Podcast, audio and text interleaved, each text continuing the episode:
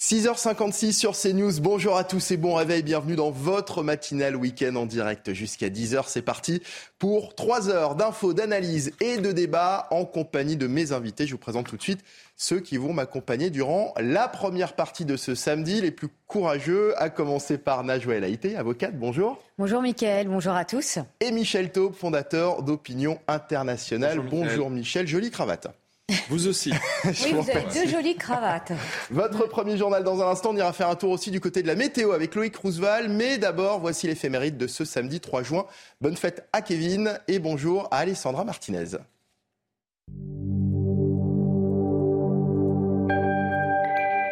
Chers amis, bonjour.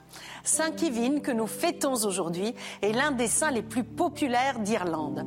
Il s'agit d'un moine ermite du 7e siècle, né d'une famille de souche royale, baptisé par Saint Cronon et qui fut confié à des moines pour son éducation.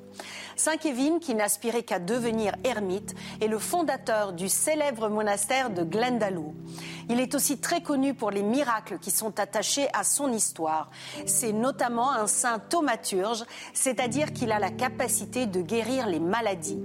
On raconte de nombreuses anecdotes à son sujet.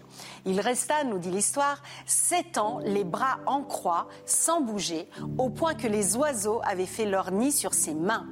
Quand il marchait dans la forêt, les arbres s'inclinaient sur son passage. Saint Kevin fut aussi un grand prédicateur, capable de mobiliser les foules. Il écrivait admirablement bien et signa même des poèmes. Il meurt à l'âge de 120 ans dans le monastère qu'il avait créé. Et voici pour finir le dicton du jour. Juin larmoyeux rend le laboureur joyeux. C'est tout pour aujourd'hui. À demain, chers amis. Ciao. Allez, on passe à la météo de Loïc Roosevelt avec toujours des températures estivales hein, pour ce samedi. Regardez votre météo avec Samsonite Proxys. Légère, résistante, durable. Une nouvelle génération de bagages. Bonjour à tous. Ce week-end, nous avons pratiquement les mêmes conditions météo que cette semaine, à savoir une France coupée en deux parties, une matinée avec un magnifique soleil sur la moitié nord, mais des nuages bas apportés par euh, le vent de secteur nord-est sur le nord de la Bretagne ou encore localement sur le nord de la Normandie, par endroits dans l'extrême sud, des entrées euh, maritimes de l'humidité, alors sous forme de nuages, je vous rassure. Même chose localement sur l'île de Beauté. Ailleurs, un temps sec, pas de précipitations en vue sur 99% du territoire, éventuellement quelques averses localisées ici ou là. Samedi après-midi, toujours cette instabilité orageuse. Oui, ça va reprendre ces orages essentiellement sur les massifs par évolution diurne. Du soleil au nord, un temps à barbecue, mais toujours la bise vers la Manche et la mer du Nord. Ça va souffler en rafale jusqu'à 50 km par heure. 50 km par heure également pour le vent d'automne qui reviendra dans le sud. Les plages de Méditerranée devraient rester à l'écart du temps perturbé pour ce week-end. On regarde les températures, valeur minimale quasi équivalente à hier matin,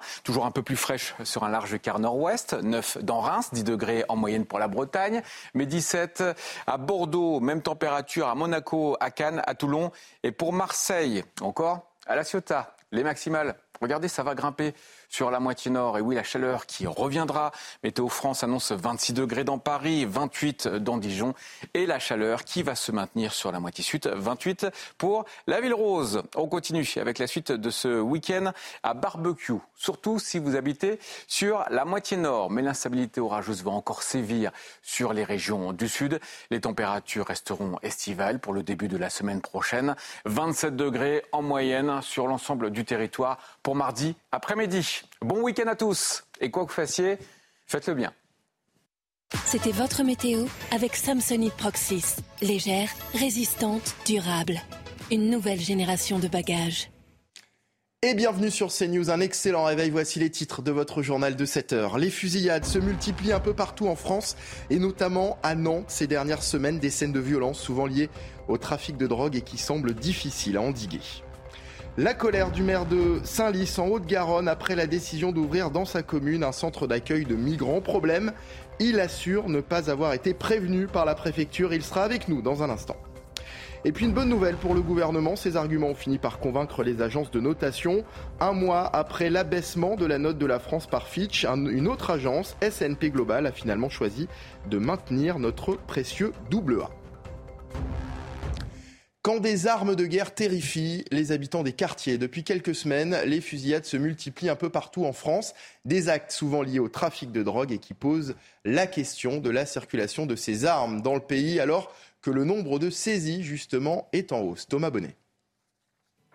À Paris, Grenoble ou encore Trappes, les mêmes scènes.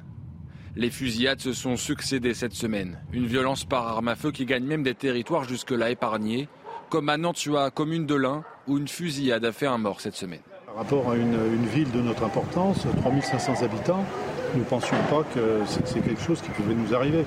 Une série de fusillades qui interroge à quel point les armes circulent-elles en France Selon les derniers chiffres des autorités, les saisies ont augmenté de 9,5% en 2022 avec un peu plus de 8000 armes récupérées par les forces de l'ordre. Si l'Office central de lutte contre la criminalité organisée justifie cette hausse par un travail plus efficace, la présence d'armes à feu semble également plus répandue que dans le passé toutes les grandes villes et moyennes villes de France, vous y trouvez des stupéfiants, donc des, armes à feu en circulation. Et euh, je parle essentiellement de la Kalachnikov qui circule beaucoup dans notre pays, beaucoup plus qu'il y a une, quinzaine d'années. Bien évidemment, c'est allé crescendo. Je vous dis bien, après, on multiplie aussi nos opérations de, police et nos démantèlements de, de réseaux de, de stup. Et du coup, on y trouve bien sûr divers, divers armes de, de poing ou d'armes de guerre. En avril, après une série de fusillades meurtrières à Marseille, le ministre de l'Intérieur Gérald Darmanin avait fait part de sa volonté de cibler les consommateurs pour in fine atteindre le trafic et donc réduire les violences qui en découlent. Avec nous pour en parler, j'accueille Xavier Roffer, criminologue. Bonjour, euh, merci d'être avec nous en direct ce matin euh, sur euh, CNews. Alors d'abord une question, comment expliquer ces, fusillades à répétition en l'espace de quelques semaines finalement? Alors, en pareil cas, euh, le criminologue doit faire quelque chose qui est un diagnostic. Le diagnostic est le suivant. Les fusillades relèvent de guerres de gangs. Il y a des gangs qui s'affrontent pour le contrôle de territoires où ils peuvent vendre plus et mieux de drogue que par le passé. Et l'attitude de ces gangs est exacerbée par le fait que l'Europe entière, pas uniquement la France, mais l'Europe entière, est littéralement inondé de cocaïne. Et euh, je vous donne un chiffre, rien que sur un seul port, qui est celui d'Anvers, en l'année 2022, il a été saisi 110 tonnes, 110 000 kilos de cocaïne sur un seul port, en un seul lieu de la Belgique. Ça veut dire que sur ce seul port sont passés dans la circulation générale, dans le trafic, ce qui n'avait pas été saisi, c'est-à-dire rien que pour Anvers, à peu près 900 tonnes, 900 000 kilos de cocaïne.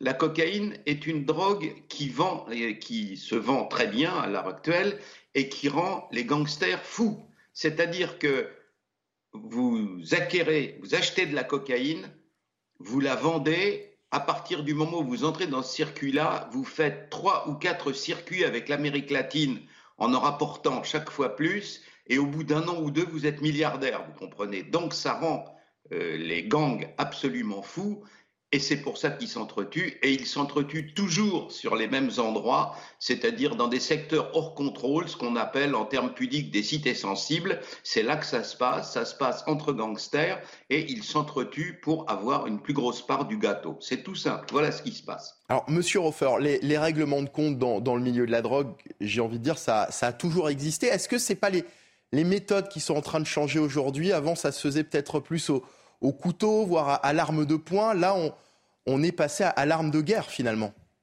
Et pour cause, parce que les armes de guerre sont beaucoup plus accessibles que naguère et beaucoup moins chères.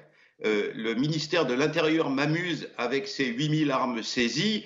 S'il en rentrait euh, l'an dernier ou il y a deux ou trois ans 10 000 et qu'on en saisissait 3 000, c'était un résultat. Si on en saisit 8 000, mais s'il y rentre 30 000, c'est naturellement un échec ça n'est pas. Euh, il faudrait que le ministère de l'Intérieur sorte de la pratique qu'il a de vanter son propre travail et qu'il nous parle de la réalité du terrain. Je vais vous donner la preuve qu'à l'heure actuelle, les armes circulent plus, les armes de guerre circulent plus que par le passé. Voilà deux ans, une Kalachnikov à Marseille coûtait 2500 euros. 2500 euros. Là, début 2023, elle coûte 300 euros.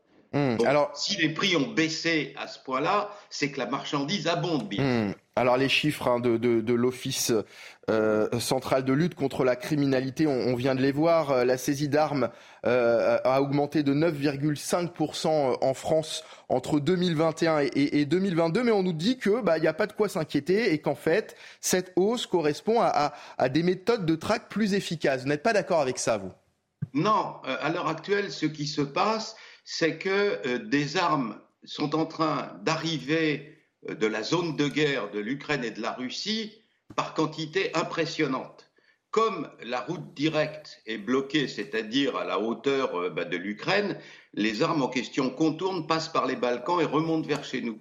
Euh, bien entendu, ceux qui vendent des armes dans la zone Ukraine-Russie ne vendent pas les armes neuves que leur livrent par exemple l'Union européenne et les Américains, mais sur les champs de bataille, quand des armées avancent et reculent, des armes sont laissées sur le terrain, qui sont des armes plus anciennes, et c'est ces armes-là qui sont reconditionnées et qui descendent vers l'Europe, en passant notamment par la Roumanie et puis après ça par l'Albanie. C'est ça qui se passe à l'heure actuelle. Et donc il y a beaucoup plus d'armes en euh, circulation. Que le ministère de l'Intérieur en saisisse un peu plus, eh bien, on s'en félicite, mais si en même temps il y en a trois fois plus qui arrivent qu'auparavant, euh, c'est dangereux. Et c'est ça qui se passe à l'heure actuelle. Elles sont beaucoup plus accessibles.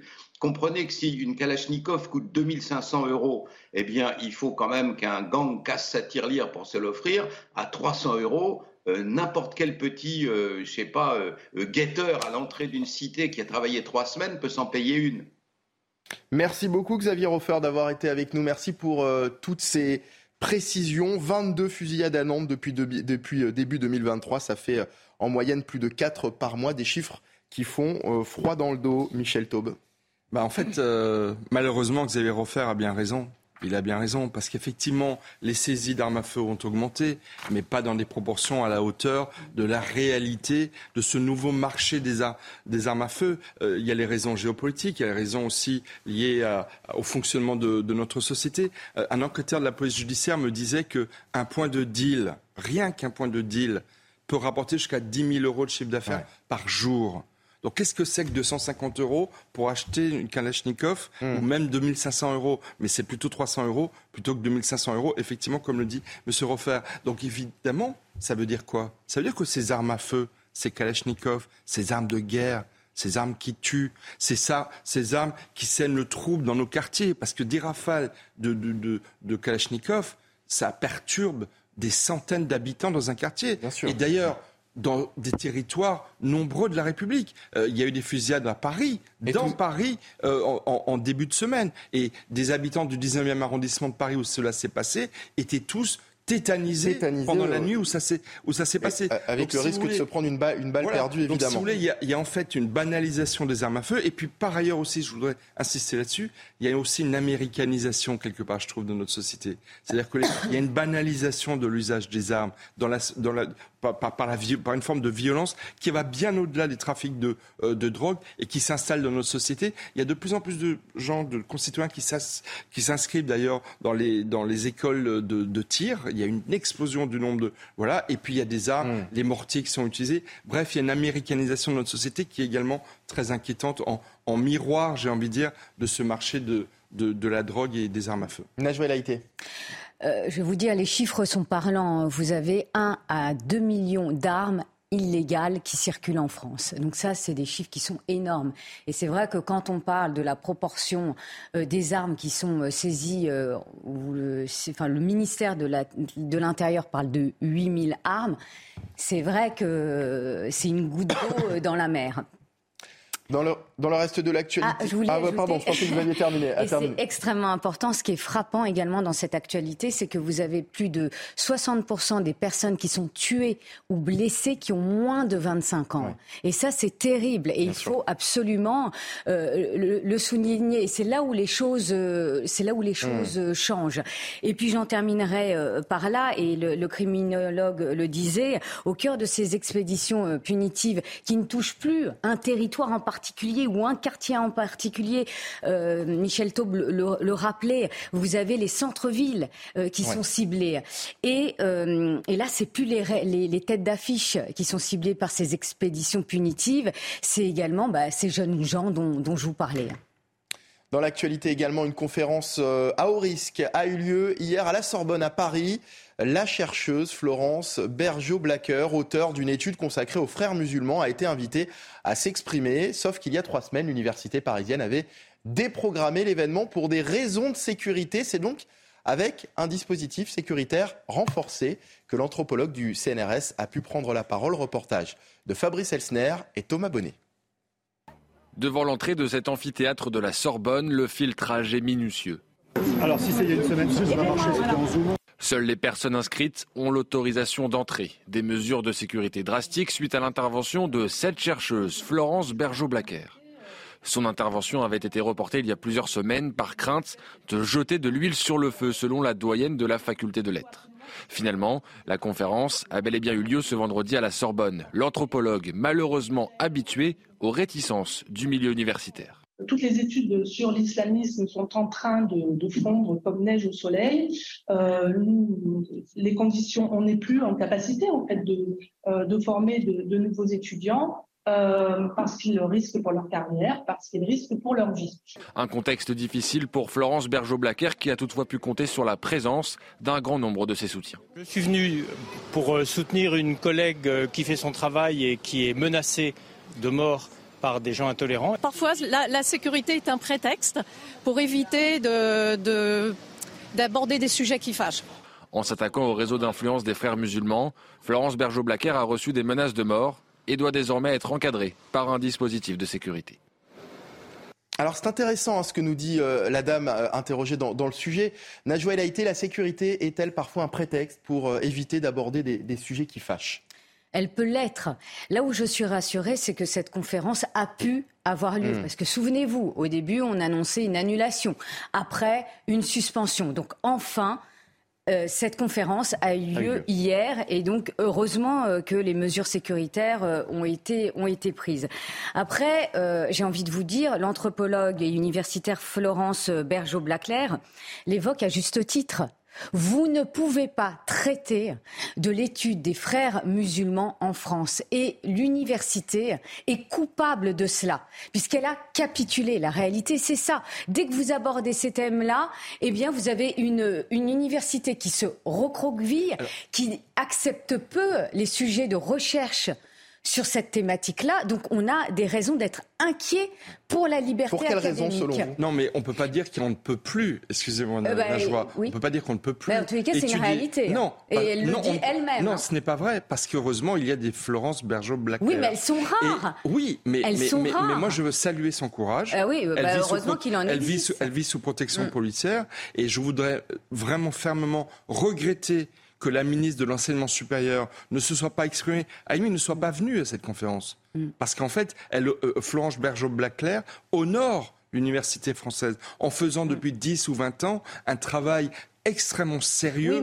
extrêmement fouillé. Moi, je suis entièrement, Michel, je suis entièrement d'accord avec vous. mais avouez, avouez que l'université, euh, je me répète, euh, capitule, puisque les recherches sur l'islamisme excusez-moi, sont extrêmement rares et elles-mêmes. pour quelle raison, selon vous, Najwa Haïté bah Parce que euh, vous avez maintenant la peur depuis euh, l'assassinat de Samuel Paty. Les enseignants et les étudiants qui résistaient et qui, qui, qui combattaient, entre guillemets, par euh, leur analyse, bah, c'est même pas combattaient, mais au moins qui permettaient de, de comprendre comment les idées des, des, frères musulmans se, enfin, se véhiculent et, et mmh. prennent forme dans la société. Euh, euh, et, bien cette étude, ces études-là sont indispensables. Sauf qu'il y a la peur de finir comme Samuel Paty. Cette réalité, elle est là. Et c'est pour ça qu'il y a une véritable responsabilité de l'université quant à sa capitulation. Allez, on va poursuivre nos discussions, le reste de l'actualité dans un instant. Mais d'abord, euh, la Minute Info. C'est avec Augustin Donadieu. C'est News Info, c'est maintenant. Bonjour Mickaël, bonjour à tous. Olivier Dussopt comparaîtra devant le tribunal fin novembre. L'actuel ministre du Travail sera jugé dans une affaire de favoritisme. Un marché public conclu avec une société de traitement de l'eau alors qu'il était maire d'Annonay dans l'Ardèche entre 2009 et 2010. Le ministre a estimé hier que ces expressions orales et écrites ont largement convaincu le parquet.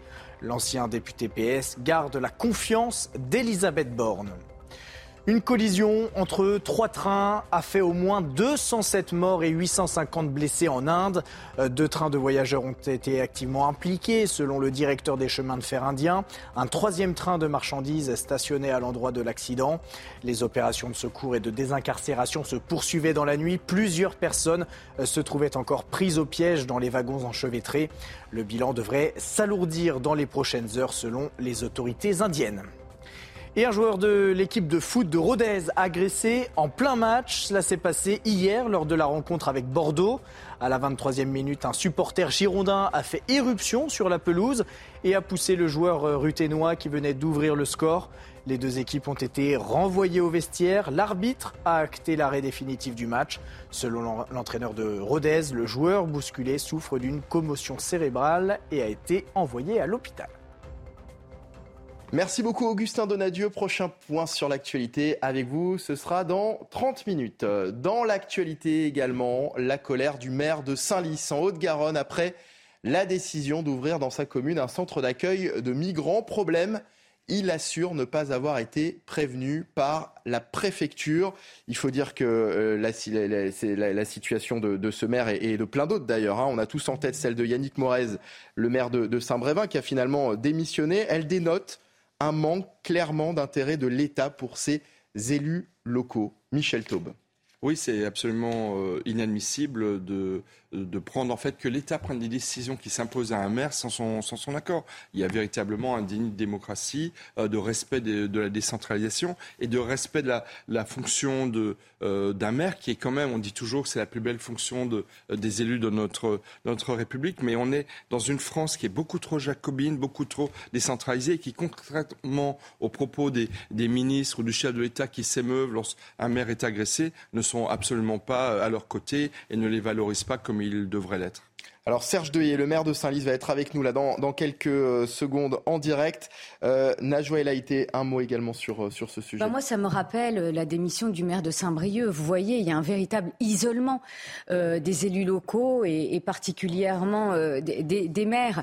Donc la, la, situation est plutôt inquiétante. Pourquoi je dis ça? Parce que vous avez une démocratie du coup qui se porte mal, avec un nombre de démissions important d'élus locaux et puis des maires qui ne souhaitent plus se représenter.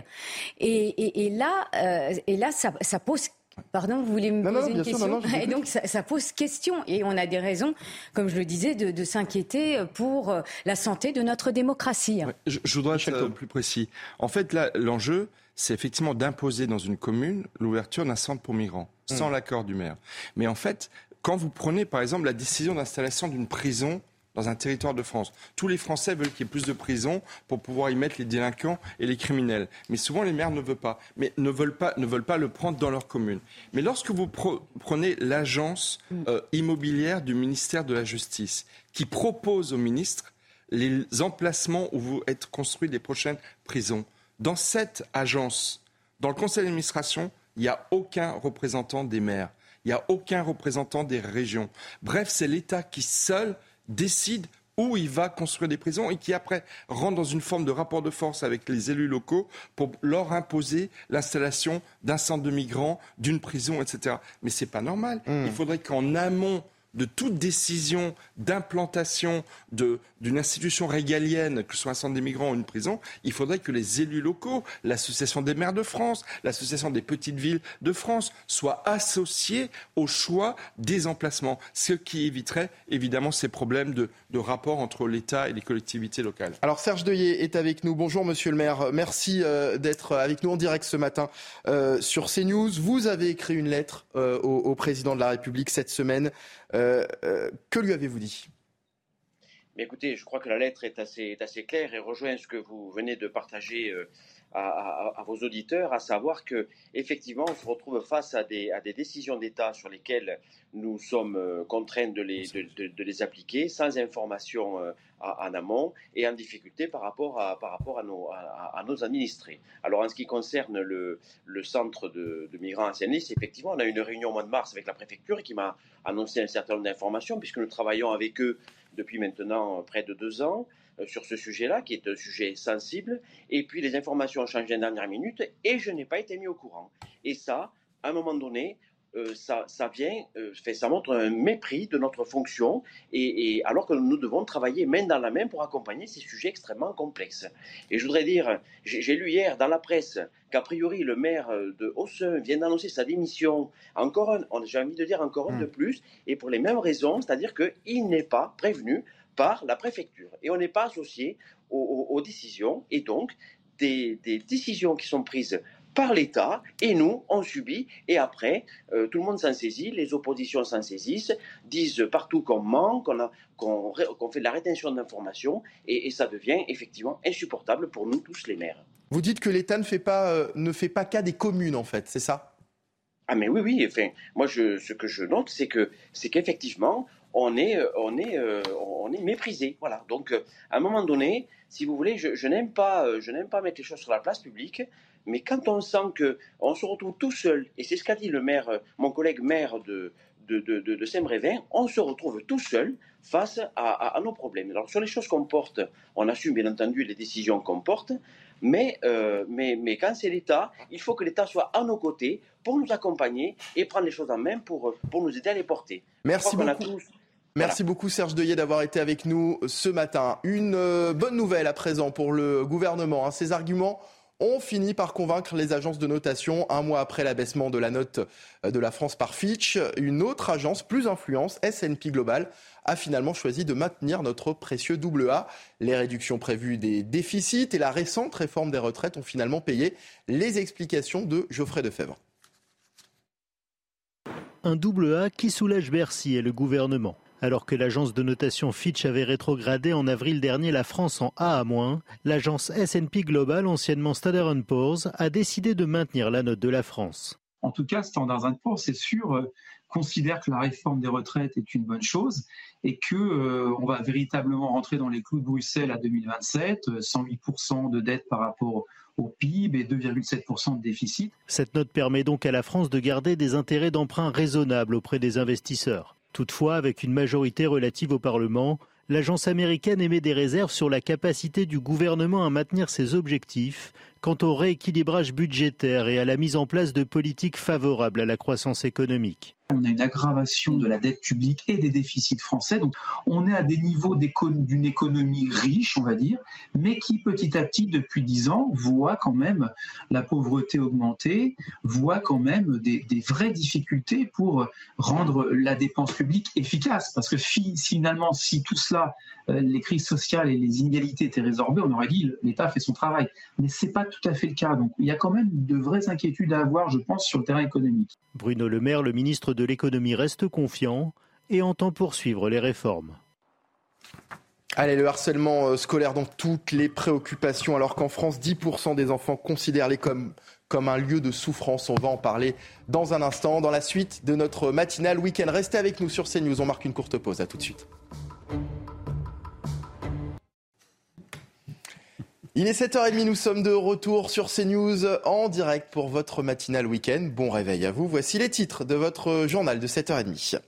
Alors qu'en France, 10% des enfants considèrent l'école comme un lieu de souffrance, le harcèlement scolaire est-il suffisamment pris au sérieux? Quels sont les moyens mis en place par l'éducation nationale pour l'éradiquer? Reportage au début de ce journal.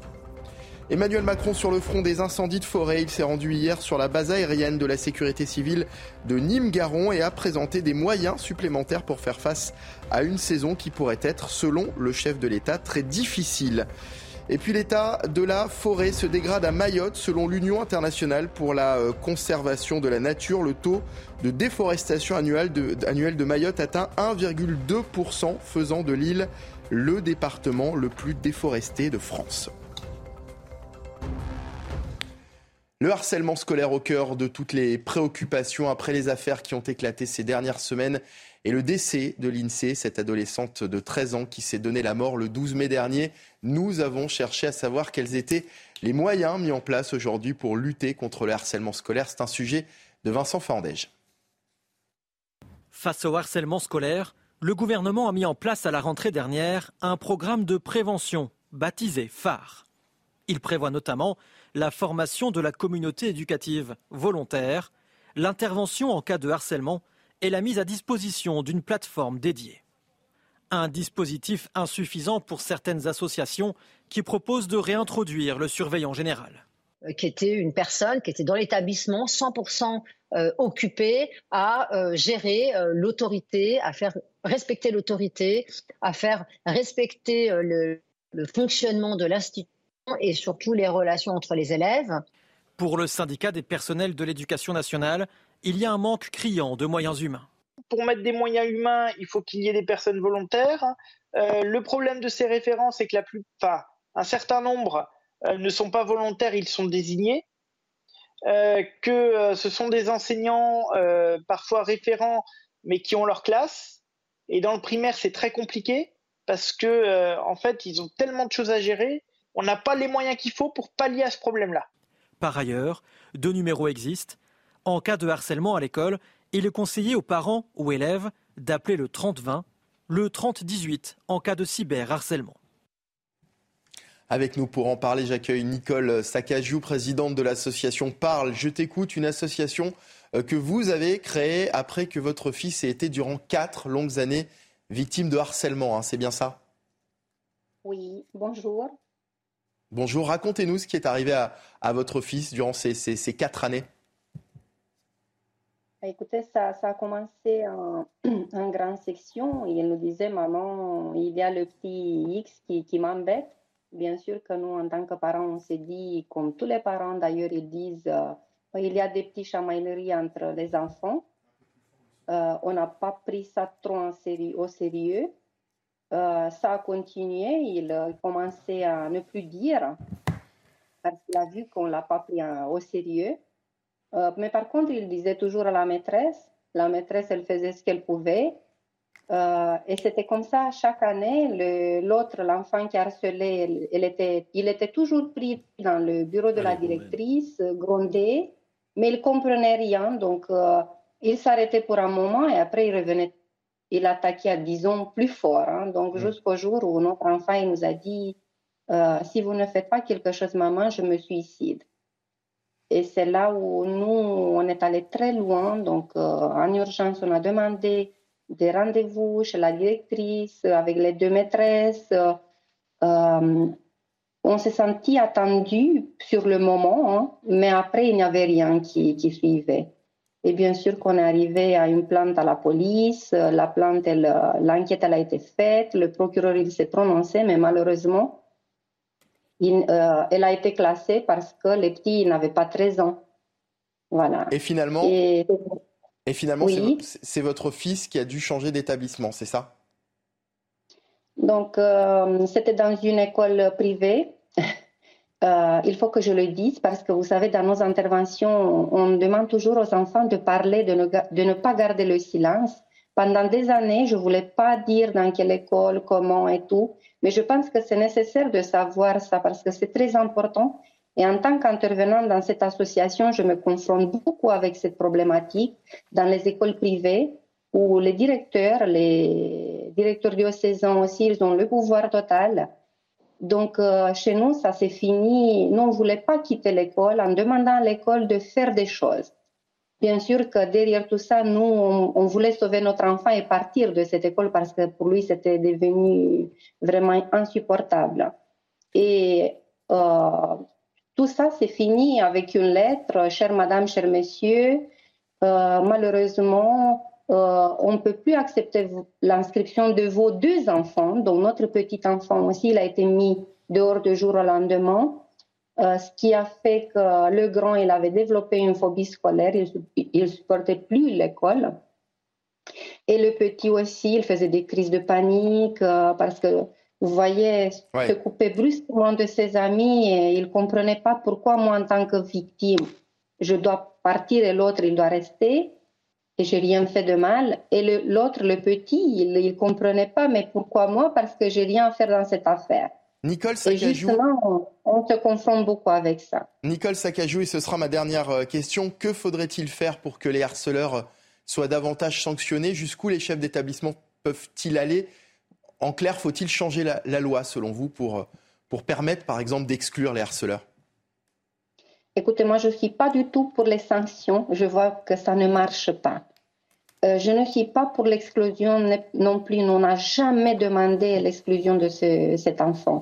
Je pense que euh, les choses qui peuvent aider, mais, et nous on voit bien dans, l'association, c'est on accompagne aussi les enfants qui harcèlent.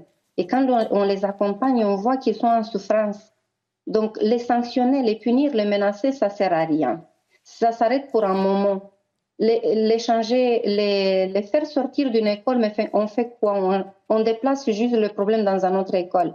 Donc pour moi, c'est prendre en compte la victime et la famille, parce que la famille aussi elle est en grande souffrance, et prendre en compte aussi l'enfant qui harcèle, travailler avec lui. Mmh. Qu'est-ce qui se passe? Pourquoi tu fais ça? Pour voir qu'est-ce, qu'est-ce qui fait que lui, il, il ait ce plaisir de faire du mal à l'autre.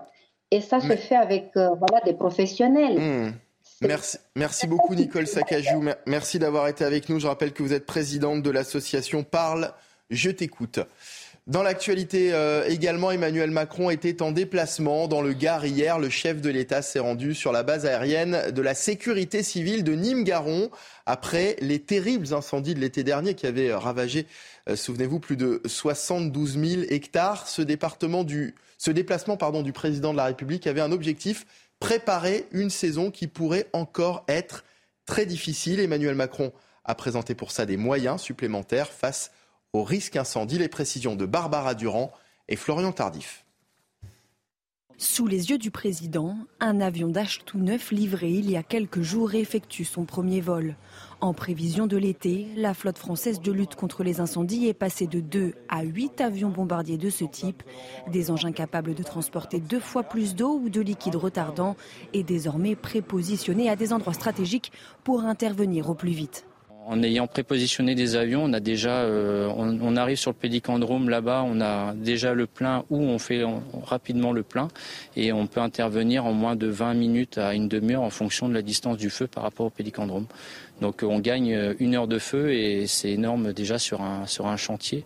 Au-delà des moyens matériels, ceux qui luttent contre ces incendies insistent également sur la nécessité de sensibiliser la population sur les comportements à adopter afin de ne pas minimiser la menace. Il n'y a pas que des incendies criminels. Vous avez une voiture électrique qui prend feu ou une voiture thermique qui prend feu en bord de route, la personne elle sauve sa peau, elle laisse sa voiture sur le bord de la route et puis c'est la voiture qui met le feu à la forêt. Les cigarettes, qui contrairement à une idée reçue, il y a pas mal de gens qui disent mais euh, on, on fait on, on met pas le feu qu'une cigarette. Je l'ai vu. Au 21 mai, 21 000 hectares avaient déjà brûlé en France contre 15 000 l'année dernière à la même date.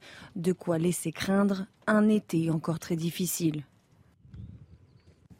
Alors le chef de l'État qui annonce neuf avions supplémentaires à disposition des, des, soldats du feu, des annonces qui interviennent le 2 juin, alors que d'ici deux semaines, on va commencer à, à rentrer dans, dans, la période Harris, Najwa El Haïté. Est-ce que finalement, bah, c'est pas un peu tard tout ça? Ben, J'ai envie de vous dire, c'est jamais tard, hein, mais à chaque veille d'été, eh bien, on se prépare à de la sécheresse, euh, des feux euh, qui sont euh, soit accidentels ou simplement naturels. Hein. Donc moi, je pense que, que, les moyens doivent être donnés. Donc il y a des annonces qui ont été faites par le président de la République. il s'agit aussi de sensibiliser les Français à prendre soin. J'ai envie de vous dire euh, de la nature, c'est-à-dire et d'éviter, euh, le monsieur que vous interviewez le disait, je crois que c'est un sapeur-pompier, euh, qui disait que on ne laisse pas sa voiture accidentée non loin de la forêt parce qu'il y a des risques de d'accidents de, de, de, feu qui, qui, qui peut qui peut se développer. Mmh. tout ça pour vous dire qu'il y a aussi une responsabilité personnelle des Français puisque souvent les feux de forêt sont accidentels. Euh, Michel Taube, euh, mieux vaut tard que jamais, nous dit euh, Najwa El Haïté. Euh, il y a aussi le fait que finalement, on a l'impression que avant les, les, les, drames de cet été, eh ben, on ne s'y intéressait pas vraiment finalement. Alors que euh, on, on, parlait tout à, tout à l'heure du mépris des, des, maires. Ça fait des années que les maires de ces communes alertent l'État et bah, finalement il a fallu attendre que des milliers de personnes soient évacuées, soient déplacées. Alors, Emmanuel Macron, il communique beaucoup, mais il n'est pas non plus le Zorro de nos forêts. Et j'ai envie de vous dire, euh, ce n'est pas que l'État qui trouvera les solutions pour pouvoir prévenir ces feux de forêt. En fait, on a 34 000 communes en France, un tiers du territoire national dans l'Hexagone est recouvert de forêts Un Mmh. tiers.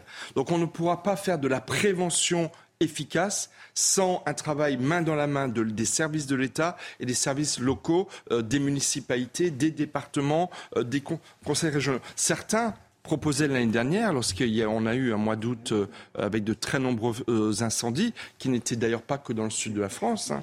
il y en avait eu jusqu'en Bretagne, jusqu'au nord de notre pays, euh, à la création d'un grand ministère de la sécurité civile qui permettrait de mobiliser tous les moyens de notre pays pour pouvoir faire de la prévention. C'est peut-être cela qu'il aurait fallu faire. Le chef de l'État a écarté cette solution.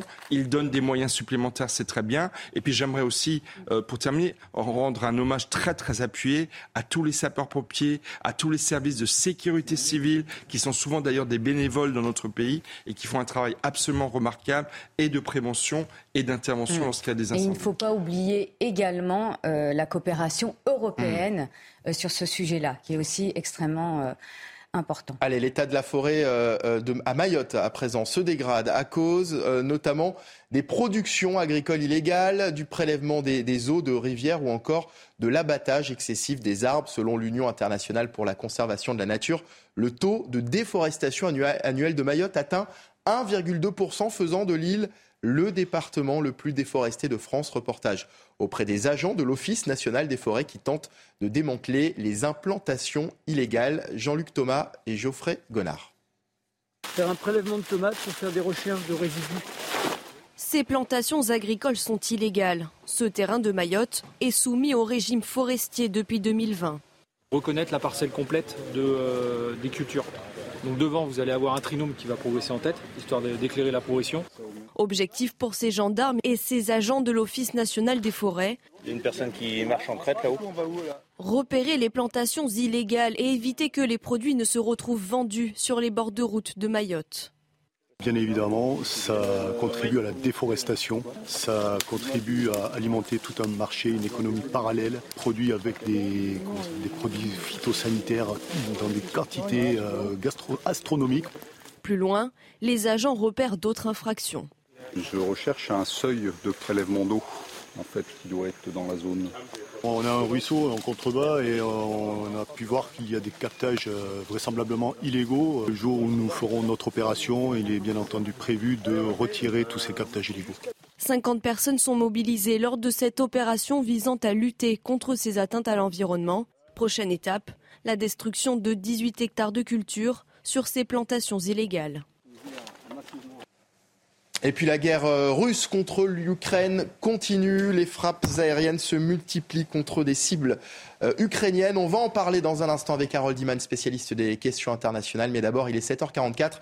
Voici le CNews Info, le rappel des principaux titres de l'actualité de ce samedi. C'est avec Augustin Donadieu. La France reste une bonne élève. L'agence de notation S&P Global a décidé de maintenir le double A de l'Hexagone. Cette note signifie que le pays a la capacité de rembourser ses dettes. Bruno Le Maire salue un signal positif. L'agence américaine justifie le maintien de la note par les réductions prévues des déficits et la réforme récente des retraites. En Europe, l'Allemagne et les Pays-Bas sont parmi les pays les mieux notés avec le niveau triple A que la France a perdu en 2012. L'ONU vise une première version d'un traité contre la pollution plastique d'ici fin 2023.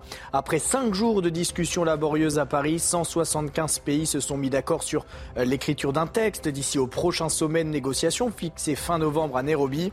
Objectif, la réduction de production mondiale de plastique. Greenpeace déplore que les pays producteurs de pétrole et l'industrie des énergies fossiles euh, fassent tout pour affaiblir le futur traité et retarder le processus.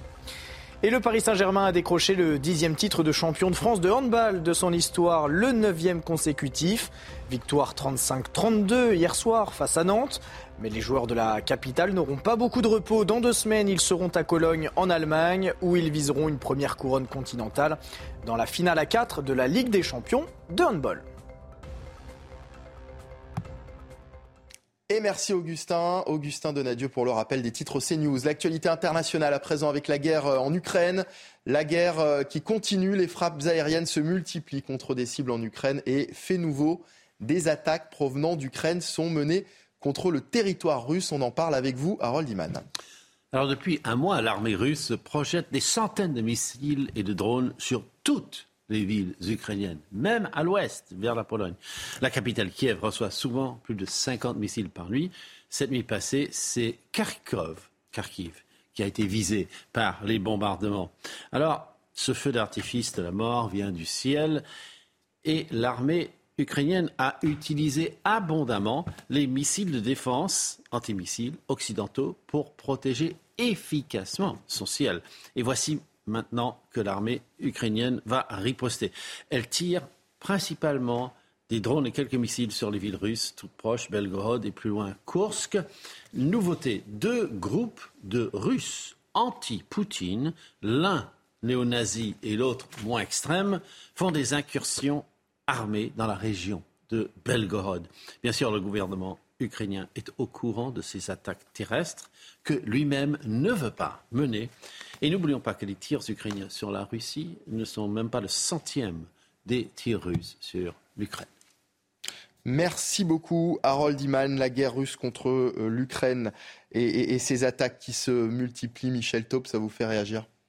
Ben, Disons qu'on est dans un conflit qui dure avec toujours une menace d'extension du conflit. Et c'est vrai qu'il euh, y a aussi eu euh, des drones sur Moscou qui sont arrivés. Alors on ne sait pas de quelle origine ils étaient. Est-ce qu'elles étaient ukrainiennes? Est-ce que c'était des milices anti-Poutine euh, internes au régime, au, régime russe? Mais c'est vrai qu'il y a une menace malheureusement d'extension du conflit à, tout moment. Et surtout la, certitude, je pense, qui s'installe de plus en plus, je parle sous le contrôle d'Harold Iman, que ce conflit va durer en fait, et qui s'inscrit dans la durée, et que ce que l'on pensait durer six mois, un an maximum, eh bien, est parti pour être un conflit euh, euh, qui, risque de durer plusieurs années. Ouais, plusieurs années. Najwa Laïté je, je, rebondis sur ce que vient de dire euh, Michel. Hein.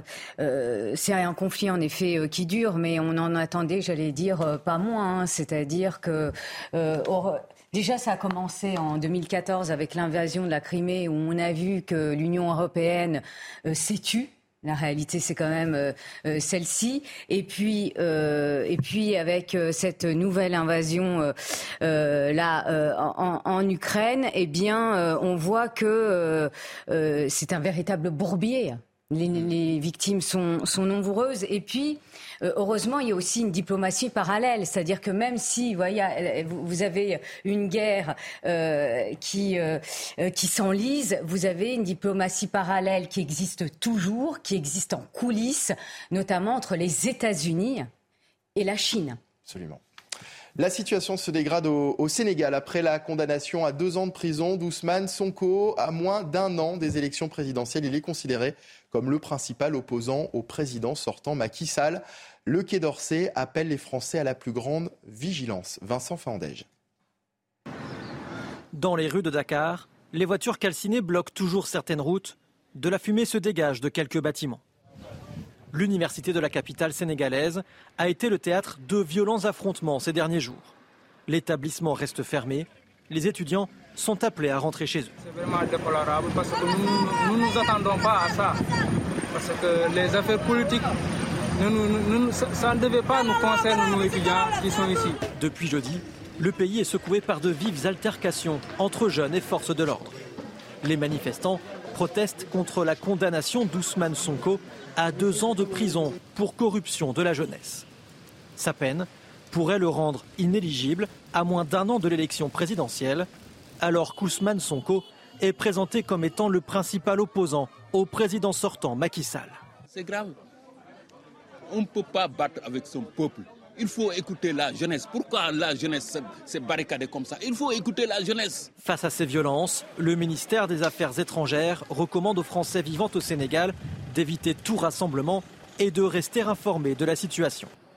Les expatriés, eux, conseillent aux personnes souhaitant s'y rendre de décaler leur voyage. Et puis le Canada en proie aux flammes alors que les incendies sont de plus en plus nombreux et que l'été n'a pas encore commencé. Sur place, la situation semble hors de contrôle. Des dizaines de milliers de personnes ont déjà été évacuées. Le récit de Barbara Durand. Ici, à l'est du pays, dans le comté de Shelburne, les incendies sont dévastateurs. Les pompiers sont sur tous les fronts. Plus de 200 feux étaient encore actifs dans la soirée, dont près de la moitié hors de contrôle. En cause, une vague de chaleur extrême. Dans la province de la Nouvelle-Écosse, l'armée a été envoyée. Je veux prendre un moment pour parler des incendies dévastateurs qui frappent notre pays. Des civils sont en train d'être déplacés. C'est une période effrayante pour beaucoup de gens d'une côte à l'autre du pays. Conséquence de ces incendies, plus de 38 000 personnes ont été contraintes de quitter leur domicile, dont plus de 11 000 au Québec. Le Canada est confronté à l'un des printemps les plus catastrophiques de son histoire. Presque toutes les provinces sont actuellement concernées par des feux gigantesques. Depuis le début de l'année, plus de 2,7 millions d'hectares ont déjà brûlé. C'est huit fois plus que la moyenne des 30 dernières années. On passe à la chronique sport avec du football et après 14 ans d'attente, le Havre monte en Ligue 1. Votre programme avec Groupe Verlaine. Installation photovoltaïque garantie 25 ans. Groupe Verlaine, connectons nos énergies. Le Havre a dû attendre plusieurs semaines, mais ça y est, l'attente, la longue attente a donc pris fin pour le Havre, sacré champion de Ligue 2 et promu en Ligue 1. Scénario là aussi assez incroyable. Euh, le Havre qui s'impose face à Dijon, 0 le but de Casimir. Le public envahi la pelouse trop tôt pour célébrer. Les deux équipes entre vestiaires, de longues minutes d'interruption. Dijon ne veut pas ressortir. Du coup, il n'y a que les Havrais qui ressortent. L'arbitre, vous l'avez vu, a sifflé la fin du match. Cette fois-ci, l'envahissement de la pelouse, il est bon. Il est bon pour fêter surtout ce retour en Ligue 1 des Havrais 14 ans après leur dernière apparition. C'est logique au vu de leur saison puisqu'ils étaient leaders depuis la 14e journée. C'était votre programme avec Groupe Verlaine. Isolation par l'extérieur avec aide de l'État. Groupe Verlaine, connectons nos énergies.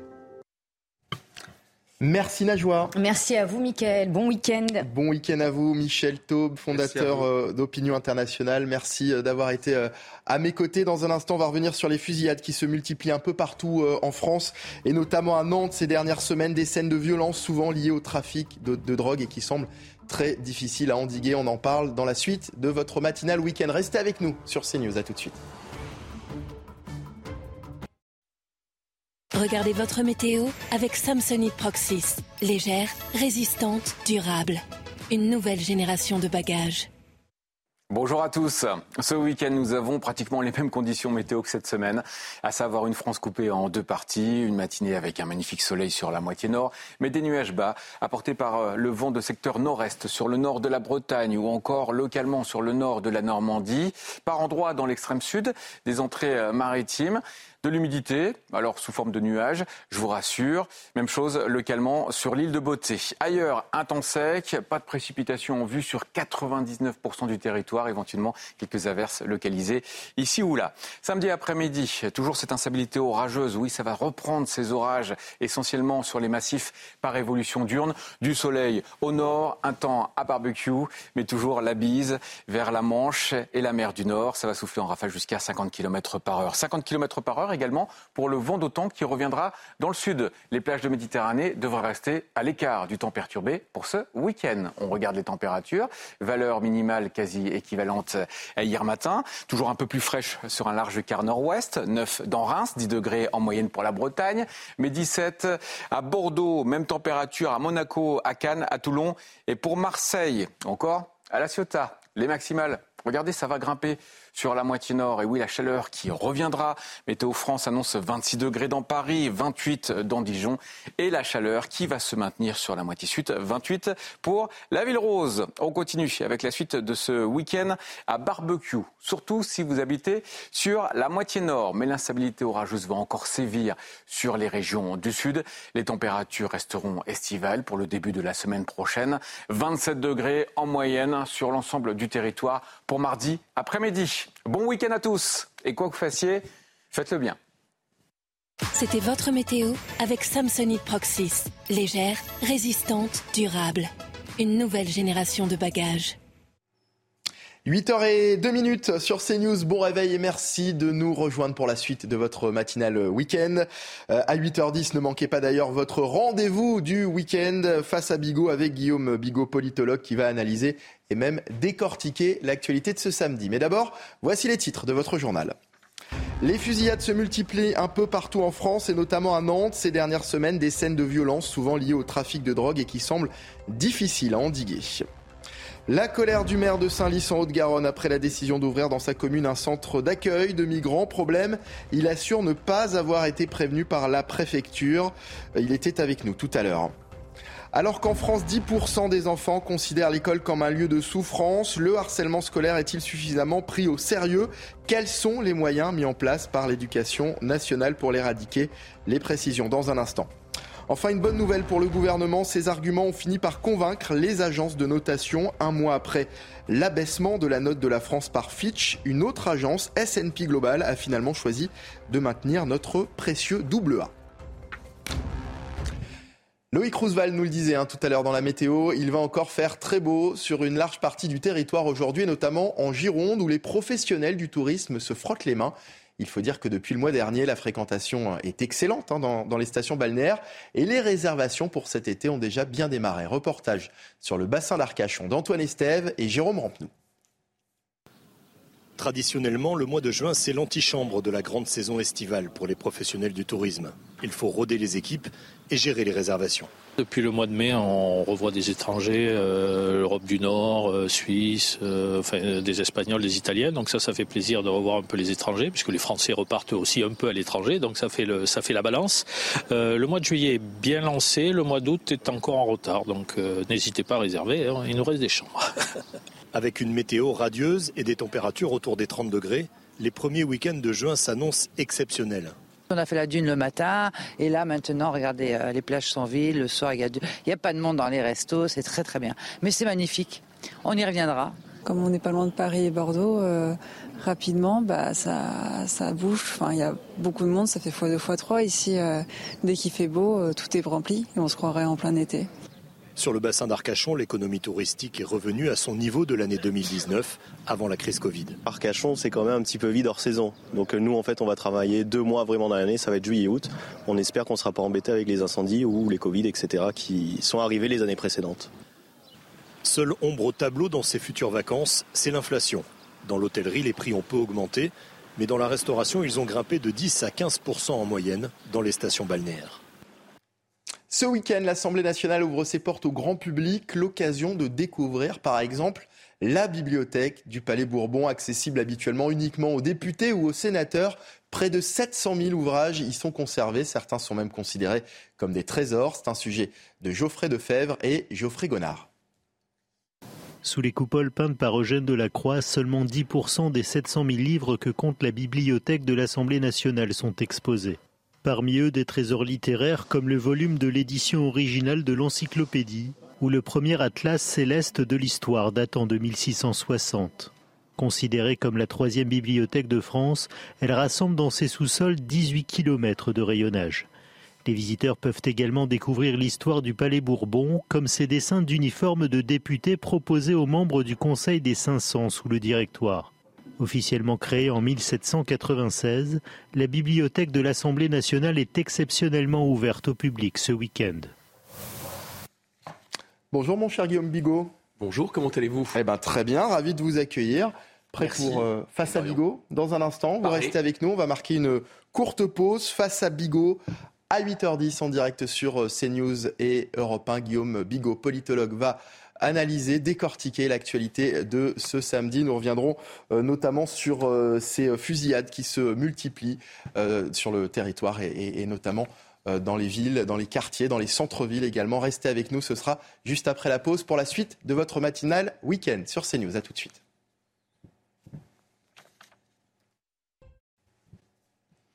Bonjour à tous, bon réveil. Euh, si vous nous rejoignez sur CNews et sur Europe 1, il est 8h10, c'est l'heure de Face à Bigot. 45 minutes d'analyse et d'infos avec, bien sûr, Guillaume Bigot. Bon cher, bon, bonjour, mon cher Guillaume. Bonjour, mon cher Michael Dorian. Bonjour Comment allez-vous?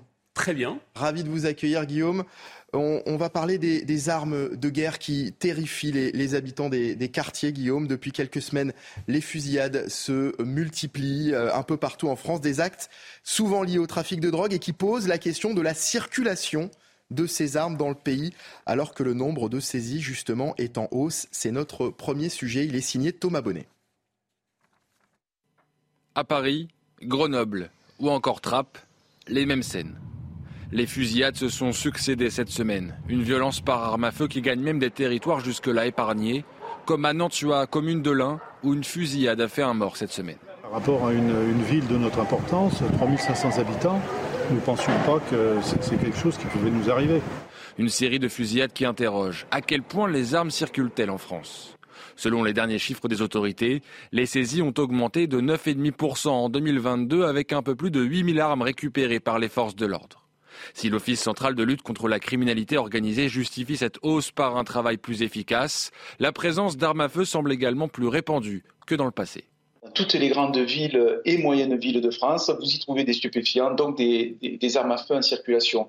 Et euh, je parle essentiellement de la Kalachnikov qui circule beaucoup dans notre pays, beaucoup plus qu'il y a une, quinzaine d'années. Bien évidemment, c'est allé crescendo.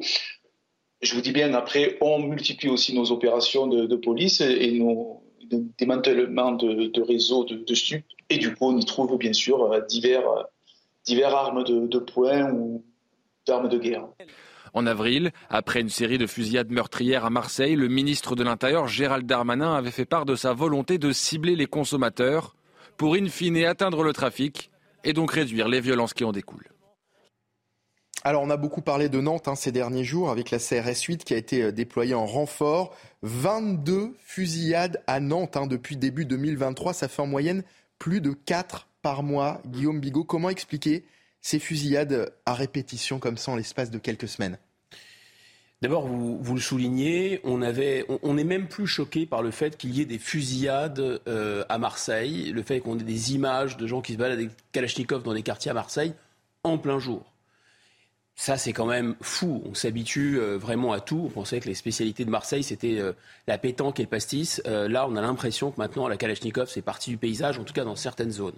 Et vous avez raison, ça se propage sur l'ensemble du territoire. ça, c'est vraiment très inquiétant. En fait, la racine du mal, évidemment, c'est le trafic de stupéfiants. Ce sont les règlements de compte entre gangs, entre bandes. Et là, on a plusieurs phénomènes, plusieurs mécanismes qui vont s'enclencher. D'abord, le l'enfer, enfin le paradis euh, est, souvent, euh, euh, plutôt l'enfer est, souvent pavé de bonnes intentions. C'est-à-dire que l'idée de harceler les points de deal, qui pourrait être contre le fait que le ministre de l'Intérieur et les forces de police, enfin, s'attaquent aux points de deal, au four, comme on appelle ça, c'est-à-dire les faits que des points de deal vendaient de la drogue 24 heures sur 24, quasiment au vu et au su de tous. Alors, a priori, personne. Sauf que un point de deal, D'abord, euh, sa rentabilité va être diminuée. Alors c'est une bonne chose. Ça, rapportait en moyenne 30 000 euros. Maintenant, ça rapporte environ 20 000 euros, presque 15 000 euros. Donc la rentabilité divisée par deux, puisqu'ils sont en permanence assaillis par la police. Ils doivent se déplacer et parce qu'en plus, ils ne peuvent plus le faire toute la journée. Mais d'un autre côté, dès lors qu'un point tombe, dès lors qu'un point de deal est perturbé, dès lors qu'un, on va dire, une tête de réseau est perturbée, immédiatement, vous avez les concurrents qui arrivent. Et la concurrence ça ne se règle pas avec des avocats à coup d'achat ou de fusion-acquisition ou d'achat d'actions. Ça se règle à coup euh, de gros calibres et, d'armes de guerre. C'est pour ça que plus vous attaquez le trafic d'une certaine façon, et paradoxalement, plus vous avez de règlements de compte et de morts sur le tapis. Alors ça ne veut pas dire qu'il ne faut rien faire, mais en tout cas, cette méthode-là, elle interroge. Il y a un deuxième mécanisme. Alors donc, peut-être aussi la moindre rentabilité les rend plus hargneux et plus agressifs. Hmm. Mais il n'y a pas que ça. J'écoutais ce matin ce très ce très très très bon euh, criminologue qui est euh, Alain Bauer, très grand spécialiste euh, de ces questions d'insécurité, et il souligne ce que tout le monde sait, c'est-à-dire il y a vraiment une explosion d'un nouveau marché qui s'est démocratisé, largement démocratisé, qui est le marché de la cocaïne. Et il mentionnait, c'est vrai, ces saisies absolument records, par exemple dans le port d'Anvers, avec des dizaines de tonnes, même des centaines de tonnes de cocaïne qui ont été saisies. Il faut bien comprendre que la cocaïne, c'est un produit qui, à la base, coûte 1500 euros. 1500 euros, il va arriver chez nous et il va coûter à peu près euh, jusqu'à 30 000 euros. Je ne sais pas hmm. si vous imaginez la marge. Donc quand vous vous mettez dans du trafic de cocaïne, si vous faites ça pendant quelques années, vous pouvez mettre de côté quasiment des centaines de milliers d'euros et aller, euh, j'allais dire, vivre, euh, non pas à Londres parce qu'il fait chaud là-bas, mais euh, l'une des, régions dans lesquelles il se, il se retrouve, c'est par exemple Dubaï, et ils mettent, voilà, avec des circuits de blanchiment assez complexes. Et, donc, il y a ce fantasme, il y a ce rêve, dans quelques années, alors évidemment, on risque sa vie, mais en quelques années, on peut devenir quasiment un milliardaire. Et, et, prendre sa retraite à moins de 30 ans. Voilà, voilà le fantasme qui existe dans certains quartiers malheureusement. Pour revenir à ces scènes de violence euh, urbaine, euh, Guillaume, Les règlements de compte dans le milieu de la drogue ont toujours existé. Oui. Avant, on avait tendance à les voir davantage euh, des, des, des, des, règlements de compte au couteau ou aux armes de poing. Aujourd'hui, ce sont des armes de guerre qui sont utilisées euh, dans les villes, dans les quartiers, dans les centres-villes. Euh, euh on, a ces chiffres également hein, de l'Office central de, de, lutte contre la criminalité qui nous dit que la saisie d'armes a d'un côté augmenté de 9, de 9%, de 9,5%, mais qu'à côté de ça, il ne faut pas s'inquiéter parce que c'est euh, simplement que les méthodes de traque qui sont plus efficaces. Que faut-il penser de ça? Alors là, il y, a deux sujets. Il y a le sujet de est-ce qu'il y a plus euh, d'armes de, guerre, sans doute, et de, de d'homicides, de tentatives d'homicide dans le cas euh, par rapport, disons, au milieu, le fameux milieu, la, la mafia qu'on connaissait sur les années 70, 80, 90 du XXe siècle. Voilà. Qu'est-ce qui a changé? Alors ça a vraiment changé de nature pour le coup, c'est-à-dire que ce sont plus des, ce sont des réseaux beaucoup moins structurés, beaucoup moins stables, avec euh, des organisations, des clans, si vous voulez, qui ne durent plus une décennie ou deux décennies, parce qu'il y a toujours eu des, des guerres de gangs hein, de, de, part et d'autre de l'Atlantique, mmh. en Italie, etc. Mais c'est beaucoup moins stable. On a un phénomène quasiment de, de disruption, comme on dit, de ubérisation. C'est-à-dire que rapidement, un nouveau concurrent peut prendre la main. C'est un peu ce que je vous expliquais. Et ça, c'est beaucoup plus mobile. Et surtout, on a des gamins. Ce ne sont plus des adultes qui ont un certain recul, qui vont faire, qui sont pas moins cruels, si vous voulez, qui sont pas moins inhumains, mais qui vont avoir un calcul, disons, beaucoup plus dépassionné et froid, genre bénéfice-risque, si je fais ça, qu'est-ce que je risque, etc. Et donc, les assassinats auparavant des professionnels du crime étaient beaucoup plus ciblés. Ils rataient moins leur cible. En général, ils mettaient, on va pas rentrer dans les détails sordides, mais ils mettaient trois balles là où il faut, euh, le truc était net, etc. Là, aujourd'hui, vous avez une explosion des tentatives d'homicide. Vous avez non seulement des homicides, mais des tentatives d'homicide. Parce que vous avez des gamins de 13, 14, 15, 16 ans qui euh, manient très mal les armes, qui ne sont pas, d'une certaine façon, qui n'ont ont pas de, de, de, technique, et ils sont envoyés par d'autres. Alors comment ça se passe? Parce que là, vous avez une ubérisation, d'une certaine façon, du trafic d'armes beaucoup plus d'armes qui arrivent, et on va en parler du trafic d'armes. Des et armes avez... qui sont moins chères aussi. Exactement, et vous avez une ubérisation finalement des tueurs à gages. Mmh. On a vu cette vidéo, souvenez-vous, absolument incroyable tournée sur les réseaux, avec un certain Matteo, 18 ans, qui rigolait, qui se vantait euh, d'avoir euh, exécuté un contrat. Alors comment font ces trafiquants? Ces trafiquants, en fait, ils disent on va, ils vont sur des, sur des réseaux un peu cryptés, ou même parfois Snapchat et autres, et ils disent euh, on veut quelqu'un euh, pour, admettons, 33 000, 4 000 euros. Déjà, 3 000, 4 000 euros, enfin, les règlements de compte, je, les policiers me disaient, mais il y a, il y a 20 ans, c'était 15 000 euros un règlement de compte. C'est le, le, tarif d'entrée, si vous voulez. On ne pouvait pas tuer quelqu'un en France pour moins de 15 000 euros. Là, c'est 3 000 euros. Enfin, je ne sais pas si vous vous rendez compte. Donc, c'est vraiment l'ubérisation totale de ce phénomène. Ensuite, euh, ils leur disent si vous, vous exécutez votre contrat, et vous filmez. Donc vous vous filmez, d'où c'est pour ça qu'on a vu ces images sortir. Pourquoi? Parce que c'est une preuve que vous avez exécuté le contrat. Mais en même temps, c'est un moyen de faire peur au réseau euh, adverse. Et aussi, c'est un moyen de tenir ces tueurs à gages qui sont souvent de jeunes écervelés. Une fois qu'ils ont fait ça, ils ont diffusé les images. Qu'est-ce que disent les commanditaires? Ben, Écoutez, vous voulez aller 10 ans en prison, 20 ans en prison? Non. Alors vous recommencez. Et ils les tiennent comme ça. Ensuite, vous parliez du trafic d'armes, de, de, il faut en dire un mot. Euh, oui, il y a euh, de plus en plus d'armes euh, qui arrivent. Quand on a la guerre en, en, en Ukraine a démarré, on avait dit, je me souviens avec Jean-Loup Bonamy sur notre antenne, euh, il va y avoir forcément des retombées parce qu'on envoie beaucoup d'armes euh, sur place et notamment des armes, des armes automatiques et elles vont fatalement revenir. Et effectivement, il y a des armes qui sont mises en pièces détachées, qui passent encore par les Balkans. C'est très compliqué à maîtriser parce qu'il les détache, il les envoie, si vous voulez, euh, dans des cachés dans des dans du matériel informatique, il les envoie cachés, vraiment dissimulés. Donc c'est très très difficile de tout passer au scanner. Vous vous rendez compte là, le trafic qu'il peut y avoir et il remonte ici. Donc oui, il y a une ubérisation. Même chose, les Kalachnikov. Euh, ça coûte 300 euros sur place, c'est revendu 3000 euros. C'est pas très rentable par rapport à la cocaïne, mais enfin, grosso modo, ils en ont absolument besoin. On peut mmh. dire c'est quasiment un outil de travail pour eux. Dans l'actualité également, une conférence à haut risque a eu lieu hier à la Sorbonne à Paris. La chercheuse Florence Bergeau-Blacker, auteure d'une étude consacrée aux frères musulmans, a été invitée à s'exprimer il y a trois semaines. Euh, mais il y a trois semaines, l'université parisienne avait déprogrammé l'événement pour des raisons de sécurité. C'est donc avec un dispositif sécuritaire renforcé que l'anthropologue du CNRS a pu prendre la parole. Reportage de Fabrice Elsner et Thomas Bonnet. Devant l'entrée de cet amphithéâtre de la Sorbonne, le filtrage est minutieux. Alors si c'est il y a une semaine, ça va marcher, c'était en zoom Seules les personnes inscrites ont l'autorisation d'entrer. Des mesures de sécurité drastiques suite à l'intervention de cette chercheuse, Florence Bergeau-Blaquer. Son intervention avait été reportée il y a plusieurs semaines par crainte de jeter de l'huile sur le feu, selon la doyenne de la faculté de lettres. Finalement, la conférence a bel et bien eu lieu ce vendredi à la Sorbonne. L'anthropologue, malheureusement habitué aux réticences du milieu universitaire. Toutes les études sur l'islamisme sont en train de, fondre comme neige au soleil.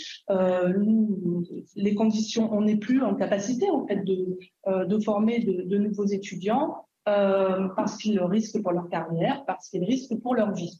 Un contexte difficile pour Florence Bergeau-Blaquer qui a toutefois pu compter sur la présence d'un grand nombre de ses soutiens. Je suis venu pour soutenir une collègue qui fait son travail et qui est menacée de mort par des gens intolérants. Parfois, la, sécurité est un prétexte pour éviter d'aborder des sujets qui fâchent.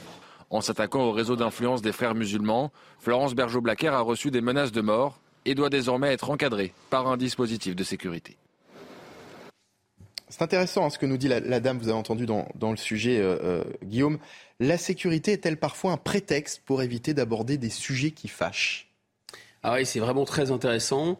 Euh, d'abord, on a affaire à ce qu'on appellerait quasiment un effet stressant, c'est-à-dire euh, euh, on, veut, on veut ne pas faire de bruit, et comme on veut ne pas faire de bruit, ça fait finalement un barouf du diable. Mm. il ne fallait pas faire de vagues, c'est la raison pour laquelle, parce que la, la, doyenne de la faculté de lettres de la Sorbonne, le 5 a, considéré que les conditions de sécurité n'étaient pas réunies pour la première conférence le 5 mai. Cette, euh, euh, cette personne s'appelle Béatrice Pérez, professeur Béatrice Pérez, parce que les conditions d'organisation n'étaient pas remplies. On était, soi-disant, euh, en pleine manif contre la réforme des retraites. Bon, quel rapport y avait-il entre cette conférence sur les frères musulmans et la manif contre la réforme des retraites? Absolument aucun. En fait, cette conférence était prévue depuis de longues dates. Donc finalement, elle ne voulait pas faire de vagues, cette, euh, dame, et en réalité, ça a fait des vagues. Alors tant mieux pour le livre, qui est un livre excellent, que je recommande à tout le monde, euh, et évidemment, ça a attiré l'attention sur cette conférence. La question qu'on peut se poser, c'est est-ce que finalement l'annulation de cette conférence n'illustre pas précisément, très exactement, le propos euh, du professeur Bergeau-Blaclair En fait, évidemment que si. Parce que qu'est-ce qu'elle explique dans son livre? Elle explique que l'islamisme, évidemment, on connaît euh, euh, le terrorisme, le djihadisme qui fait couler le sang à travers le terrorisme, mais on, voit moins cet islamisme bontin, cet islamisme cravaté, cet islamisme qui avance masqué, qui avance ses pions, qui fait de l'entrisme. Euh, bien sûr, derrière, il y a la confrérie des frères musulmans, fondée en 1928 par Hassan el-Banna, le grand-père de Tariq Ramadan. C'est une, une sorte de appelons ça une franc-maçonnerie ou un mouvement comme les trotskistes, c'est-à-dire quelque chose de très structuré, de très pyramidal et de secret. Ces frères musulmans, ils sont influents, c'est vrai, mais en fait, c'est surtout l'idéologie, c'est ce qu'elle explique aussi, qu'ils produisent qui est dangereuse. Cette idéologie dit il faut avancer les pions de l'islamisme, mais à couvert caché. Et il faut le faire de manière institutionnelle. Il faut avoir des relais dans l'opinion. Il faut être ami avec des journalistes. Il faut capter des subventions près de l'Union européenne. Ils en ont des dizaines de millions d'euros de subventions. Il faut euh, former des gens. Il faut faire du soutien scolaire. Il faut faire des associations caritatives, des associations sportives. Il faut être lié aux élus. Bref, il faut se déployer mmh. avec des tentacules dans la société. Est-ce que l'annulation, elle est due elle n'est pas due par hasard au fait qu'ils ont déjà des relais dans l'université française. Madame Bergeau-Blaclair, elle le, elle le dit explicitement. Elle a déjà eu, elle était beaucoup moins connue en 2014 et en 2019, deux annulations de conférences pour des raisons de sécurité. Et donc là, on se, on se dit qu'aujourd'hui, elle est très connue, Madame Bergeau-Blaclair, mais elle ne l'était pas à l'époque. Donc ça veut dire que ces gens, ce ne sont pas des services de renseignement, mais vous voyez, ils ont des radars, ils ont des antennes, ils détectent les spécialistes de leur sujet. Et qu'est-ce qu'ils font? Ils s'arrangent pour qu'il y ait des pressions. Autre commentaire, à mon avis, et autre mécanisme très important à comprendre, c'est que cet islamisme bontin sympathique qui a séduit tant des élus de droite que des élus de gauche, parce qu'il achète d'une certaine façon la paix, son propos, c'est bel et bien de transformer des Français musulmans en musulmans français. D'abord des gens qui se revendiquent d'abord musulmans. Elle explique que ce, mouvement et cette idéologie a réussi à percer en France, puisque vous avez maintenant 57% des musulmans de moins de 20 ans qui disent que la charia doit être au-dessus des lois de la République. Donc ça fonctionne. Et ensuite, ça fonctionne main dans la main, d'une certaine façon, avec l'islamisme violent. C'est ça qui est intéressant. C'est comment les deux, finalement, fonctionnent, les deux s'interpénètrent. Ils ne font pas le même travail, mais ils sont main dans la main. Pourquoi? D'abord parce qu'on l'a vu avec l'affaire Paty, ce sont d'abord des frères musulmans ou des gens apparentés aux frères musulmans, le CCIF qui a été dissous depuis, l'association Baraka City, des, imams appartenant à cette mouvance qui ont dénoncé euh, le professeur Paty. Et ensuite, ce sont ce que euh, mon ami Alexandre Delval appelle les coupeurs de langue et les coupeurs de tête qui ont pris le relais. Donc eux, ils ne font pas le sale boulot, mais ils jettent à la vindicte sur les réseaux sociaux et ils avancent. Et donc, c'est très intéressant ce mécanisme parce que qu'est-ce que font euh, ces gens de l'université, ils ont peur par avance, ils ont intégré d'une certaine façon la peur, parce qu'à la fois ils les trouvent respectables et sympathiques, et en même temps parce qu'ils savent qu'il y a des accointances avec des gens, eux, qui aiguisent des couteaux. Donc on se dit ah bah ne prenons pas de risques. Donc vous voyez, vous avez un en même temps, en même temps ils sont sympas et ils n'ont pas l'air d'être dangereux, et en même temps il y a des gens vraiment dangereux qui écoutent ce qu'ils disent, et donc s'ils disent cette conférence va être interdite, alors là on risque notre, on risque notre peau. Et en même temps, la conférence a tout de même eu lieu. Euh, Guillaume, on peut, ah le noter, il faut, le, dire, il faut le souligner, la conférence a eu lieu. Et puis, il faut peut-être pas non plus minimiser le fait qu'il puisse y avoir de vrais risques. Et donc, euh, euh, le fait qu'il faille prendre un maximum de précautions pour organiser ce type de conférence. Bien sûr, mais si s'ils avancent masqués, c'est précisément que le rapport de force serait défavorable. Donc, avant avant qu'ils ne représentent une menace comme ils ont pu représenter, parce que c'était tout à fait d'une autre nature euh, en Algérie dans les années 90, euh, et ce qu'à Dieu ne plaise, ça n'arrive jamais chez nous, euh, et avant que vraiment il y ait un problème d'ordre public général, on ne peut pas d'une certaine façon préventivement parce qu'on a peur, dire bah, écoutez, on, ne va pas faire de vagues, parce que le, fond de l'affaire, c'est le pas de vague. Hmm. Et si vous me permettez une insiste, ça n'a pas l'air d'avoir de rapport, mais en fait, je vois, ça a tout à fait un rapport. Parle sans arrêt, Madame Borne a encore parlé de Pétain, de Vichy, de la collaboration. Moi, je pense que ce qui, se rapproche le plus de cet esprit-là, c'est précisément le fait que parce que des gens sont potentiellement violents, se coucher devant eux, ça n'a pas de lien effectivement direct, mais indirectement, on se dit que finalement, c'est parce qu'un certain nombre de gens se disent ah ben oui quand même, hein, les occupants euh, sont sont quand même euh, bien policés, ils sont, ils sont bien élevés, ils sont polis, etc. Donc, euh, donc il faut, euh, pactiser ou composer avec eux. Et en fait, derrière, ça cachait une peur. Alors, l'analogie s'arrête là parce que ça n'a aucun rapport. Nous ne sommes pas en guerre. Euh, et, voilà, il ne faut pas tout mélanger et tomber dans ce qu'on dénonce. Non, mais est-ce que ça ne, dénote pas peut-être d'un problème plus profond au sein de, l'éducation de, notre pays? Bah, Le problème, c'est que vous, pouvez. Enfin, il faut lutter contre l'islamisme violent par des moyens de répression judiciaire, mais aussi des moyens de coercition et de force mais contre des idées qui avancent, qui répondent d'une certaine façon à un besoin de cohérence, à un besoin aussi d'une certaine façon de, je dire, radicalité, le terme est trop fort. Euh, ça répond à la nécessité euh, de rompre avec l'omnitolérance, c'est-à-dire de, se dire que bah, tout se vaut, etc. L'islamisme type frère musulman, il a des réponses à tout, c'est une, réponse religieuse, bien sûr, mais c'est une réponse aussi de nature sociale, politique. Il ne laisse pas tomber les individus et il ne les renvoie pas à leurs doutes, il ne les renvoie pas au relativisme.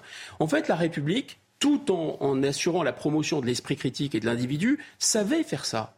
Et savait faire ça. les hussards noirs de la République n'ont pas construit euh, les, euh, nos, ancêtres qui étaient fiers d'être français, fiers d'être républicains, fiers d'être des démocrates, fiers de l'esprit critique, fiers de la raison, fiers de la laïcité, ils ne les ont pas construits à coup d'omnitolérance. Ils ne les ont pas construits à coup de oh bah tout se vaut, on vit dans le monde des bisounours, regardez des PowerPoint, euh, accueillons la diversité. Non, ils savaient ce qu'ils étaient, ils étaient fiers de ce qu'ils étaient, ils étaient inscrits dans une tradition. Cette tradition, cette caractéristique de cette tradition, c'était de les inviter à l'esprit critique. Et là, on a l'impression que les frères musulmans, évidemment, ils avancent d'abord, enfin, leur force, c'est notre faiblesse. Et la preuve, c'est qu'ils ont pu regardez, ils n'ont même pas eu besoin de menacer pour que de manière préventive, nous annulions cette conférence. Mais vous avez raison, rien n'est perdu, cette conférence, elle a été rétablie. A, tout de même eu lieu. 8h30 sur CNews et sur Europe 1. Merci de nous rejoindre. Dans un instant, nous allons parler de la colère du maire de Saint-Lys en Haute-Garonne après la décision d'ouvrir dans sa commune un centre d'accueil de migrants. Mais d'abord, le rappel des titres de l'actualité, c'est avec Augustin Donadieu. La France reste une bonne élève. L'agence de notation S&P Global a décidé de maintenir le double A de l'Hexagone. Cette note signifie que le pays a la capacité de rembourser ses dettes. Bruno Le Maire salue un signal positif. L'agence américaine justifie le maintien de la note par les réductions prévues des déficits et la réforme récente des retraites. En Europe, l'Allemagne et les Pays-Bas sont parmi les pays les mieux notés avec le niveau triple A que la France a perdu en 2012. Au moins 4 civils ont été tués et 27 autres blessés dans une attaque ukrainienne à la frontière russe. Cela s'est passé dans la ville de Belgorod. Le gouverneur régional a affirmé que des obus tirés par les forces ukrainiennes s'étaient écrasés sur une route située à une dizaine de kilomètres de l'Ukraine, côté russe. Les frappes sur la région de Belgorod se sont intensifiées ces derniers jours alors que Kiev s'apprête à lancer une grande offensive. Plus de 850 obus sont tombés sur cette enclave russe, rien que sur la journée d'hier. Et le Québec, touché à son tour par des incendies ravageurs, est forcé d'évacuer 11 000 personnes. L'Est du Canada est en proie aux flammes où une centaine de foyers brûlent toujours. Sur l'ensemble du pays, 214 feux actifs ont été recensés, dont 93 heures de contrôle. Au total, plus de 2,7 millions d'hectares ont déjà brûlé depuis le 1er janvier dans le pays. C'est 8 fois plus que la moyenne des 30 dernières années. La colère du maire de Saint-Lys en Haute-Garonne après la décision d'ouvrir dans sa commune un centre d'accueil de migrants. Problème, il assure ne pas avoir été prévenu par la préfecture. Les précisions de Clémence Barbier. Le projet a été annoncé par l'État en 2021.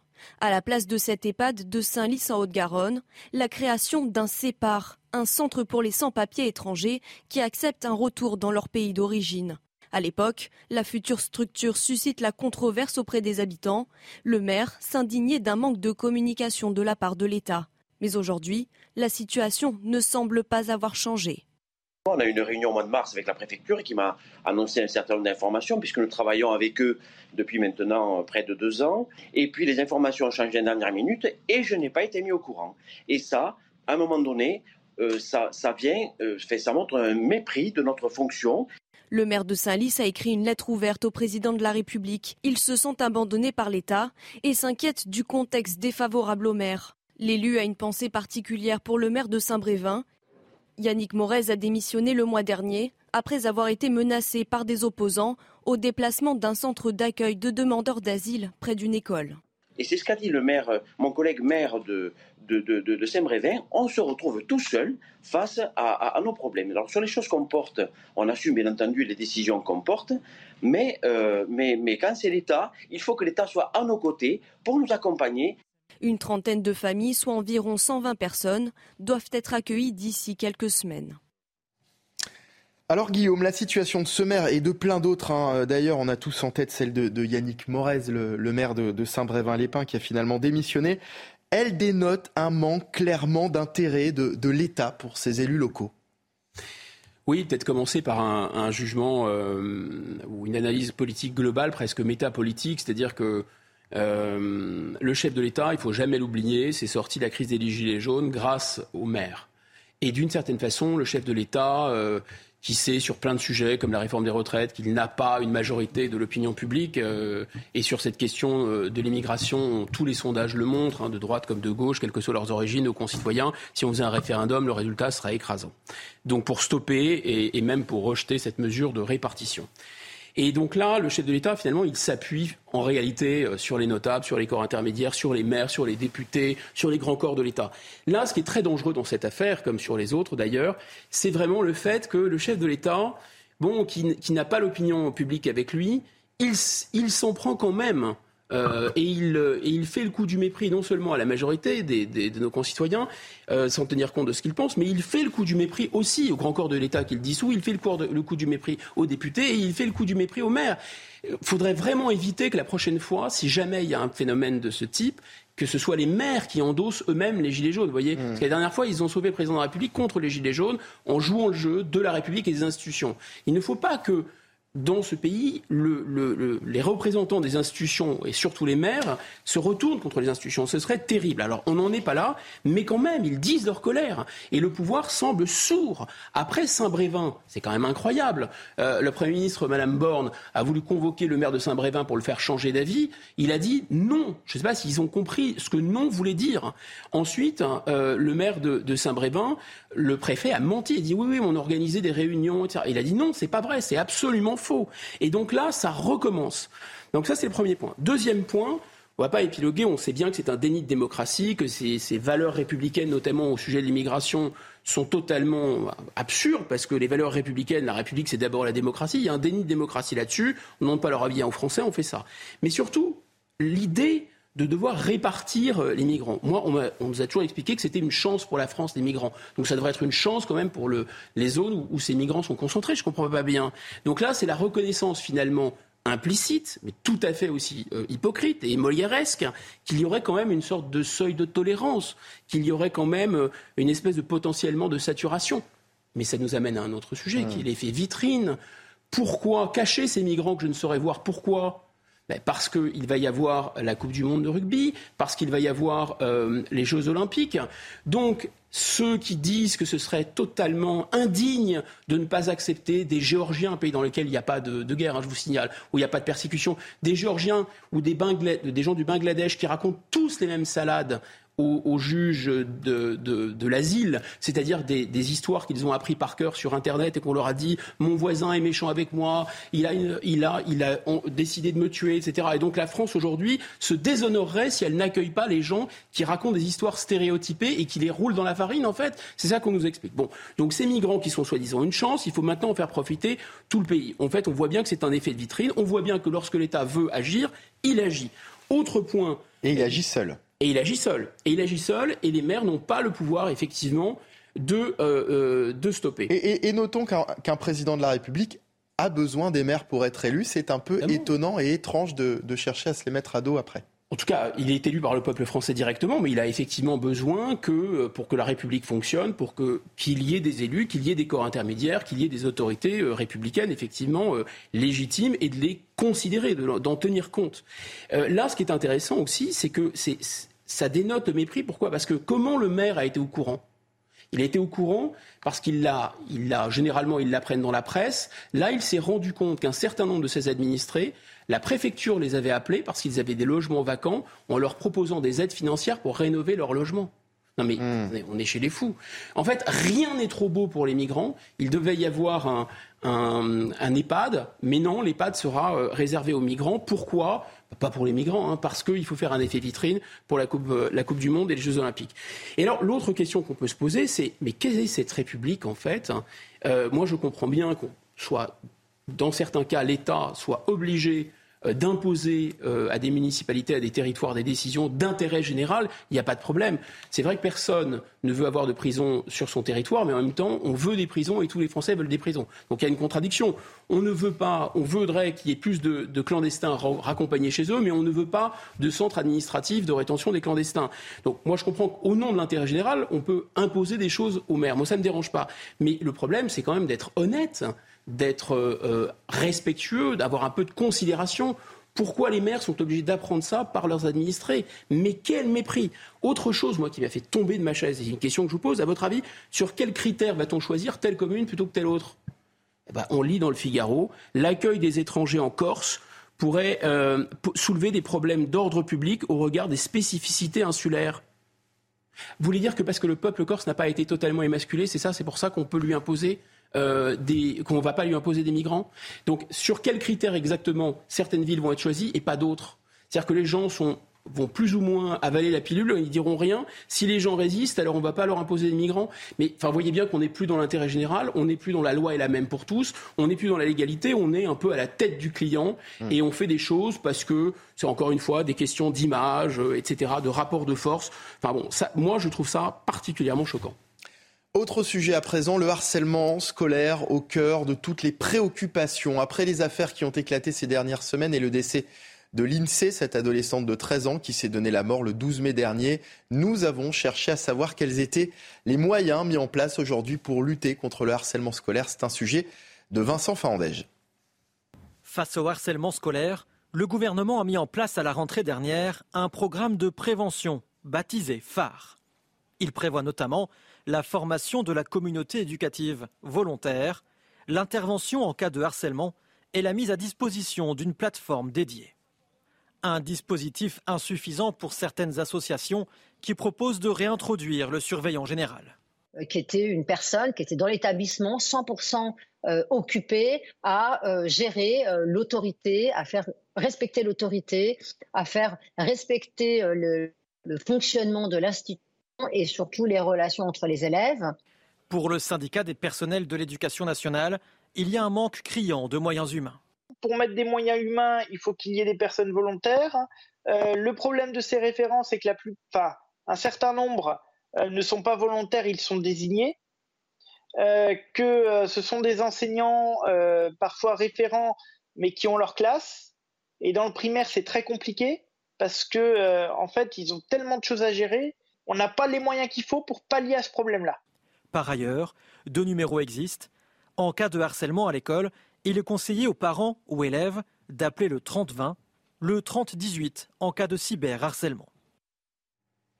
Alors prendre en charge les victimes, c'est bien sûr le souhait des associations de défense de ces enfants harcelés, mais également prendre en charge ceux qui harcèlent. Écoutez, Nicole Sacajou, elle est présidente de l'association Parle, je t'écoute, pour qui la punition n'est pas une solution. On accompagne aussi les enfants qui harcèlent.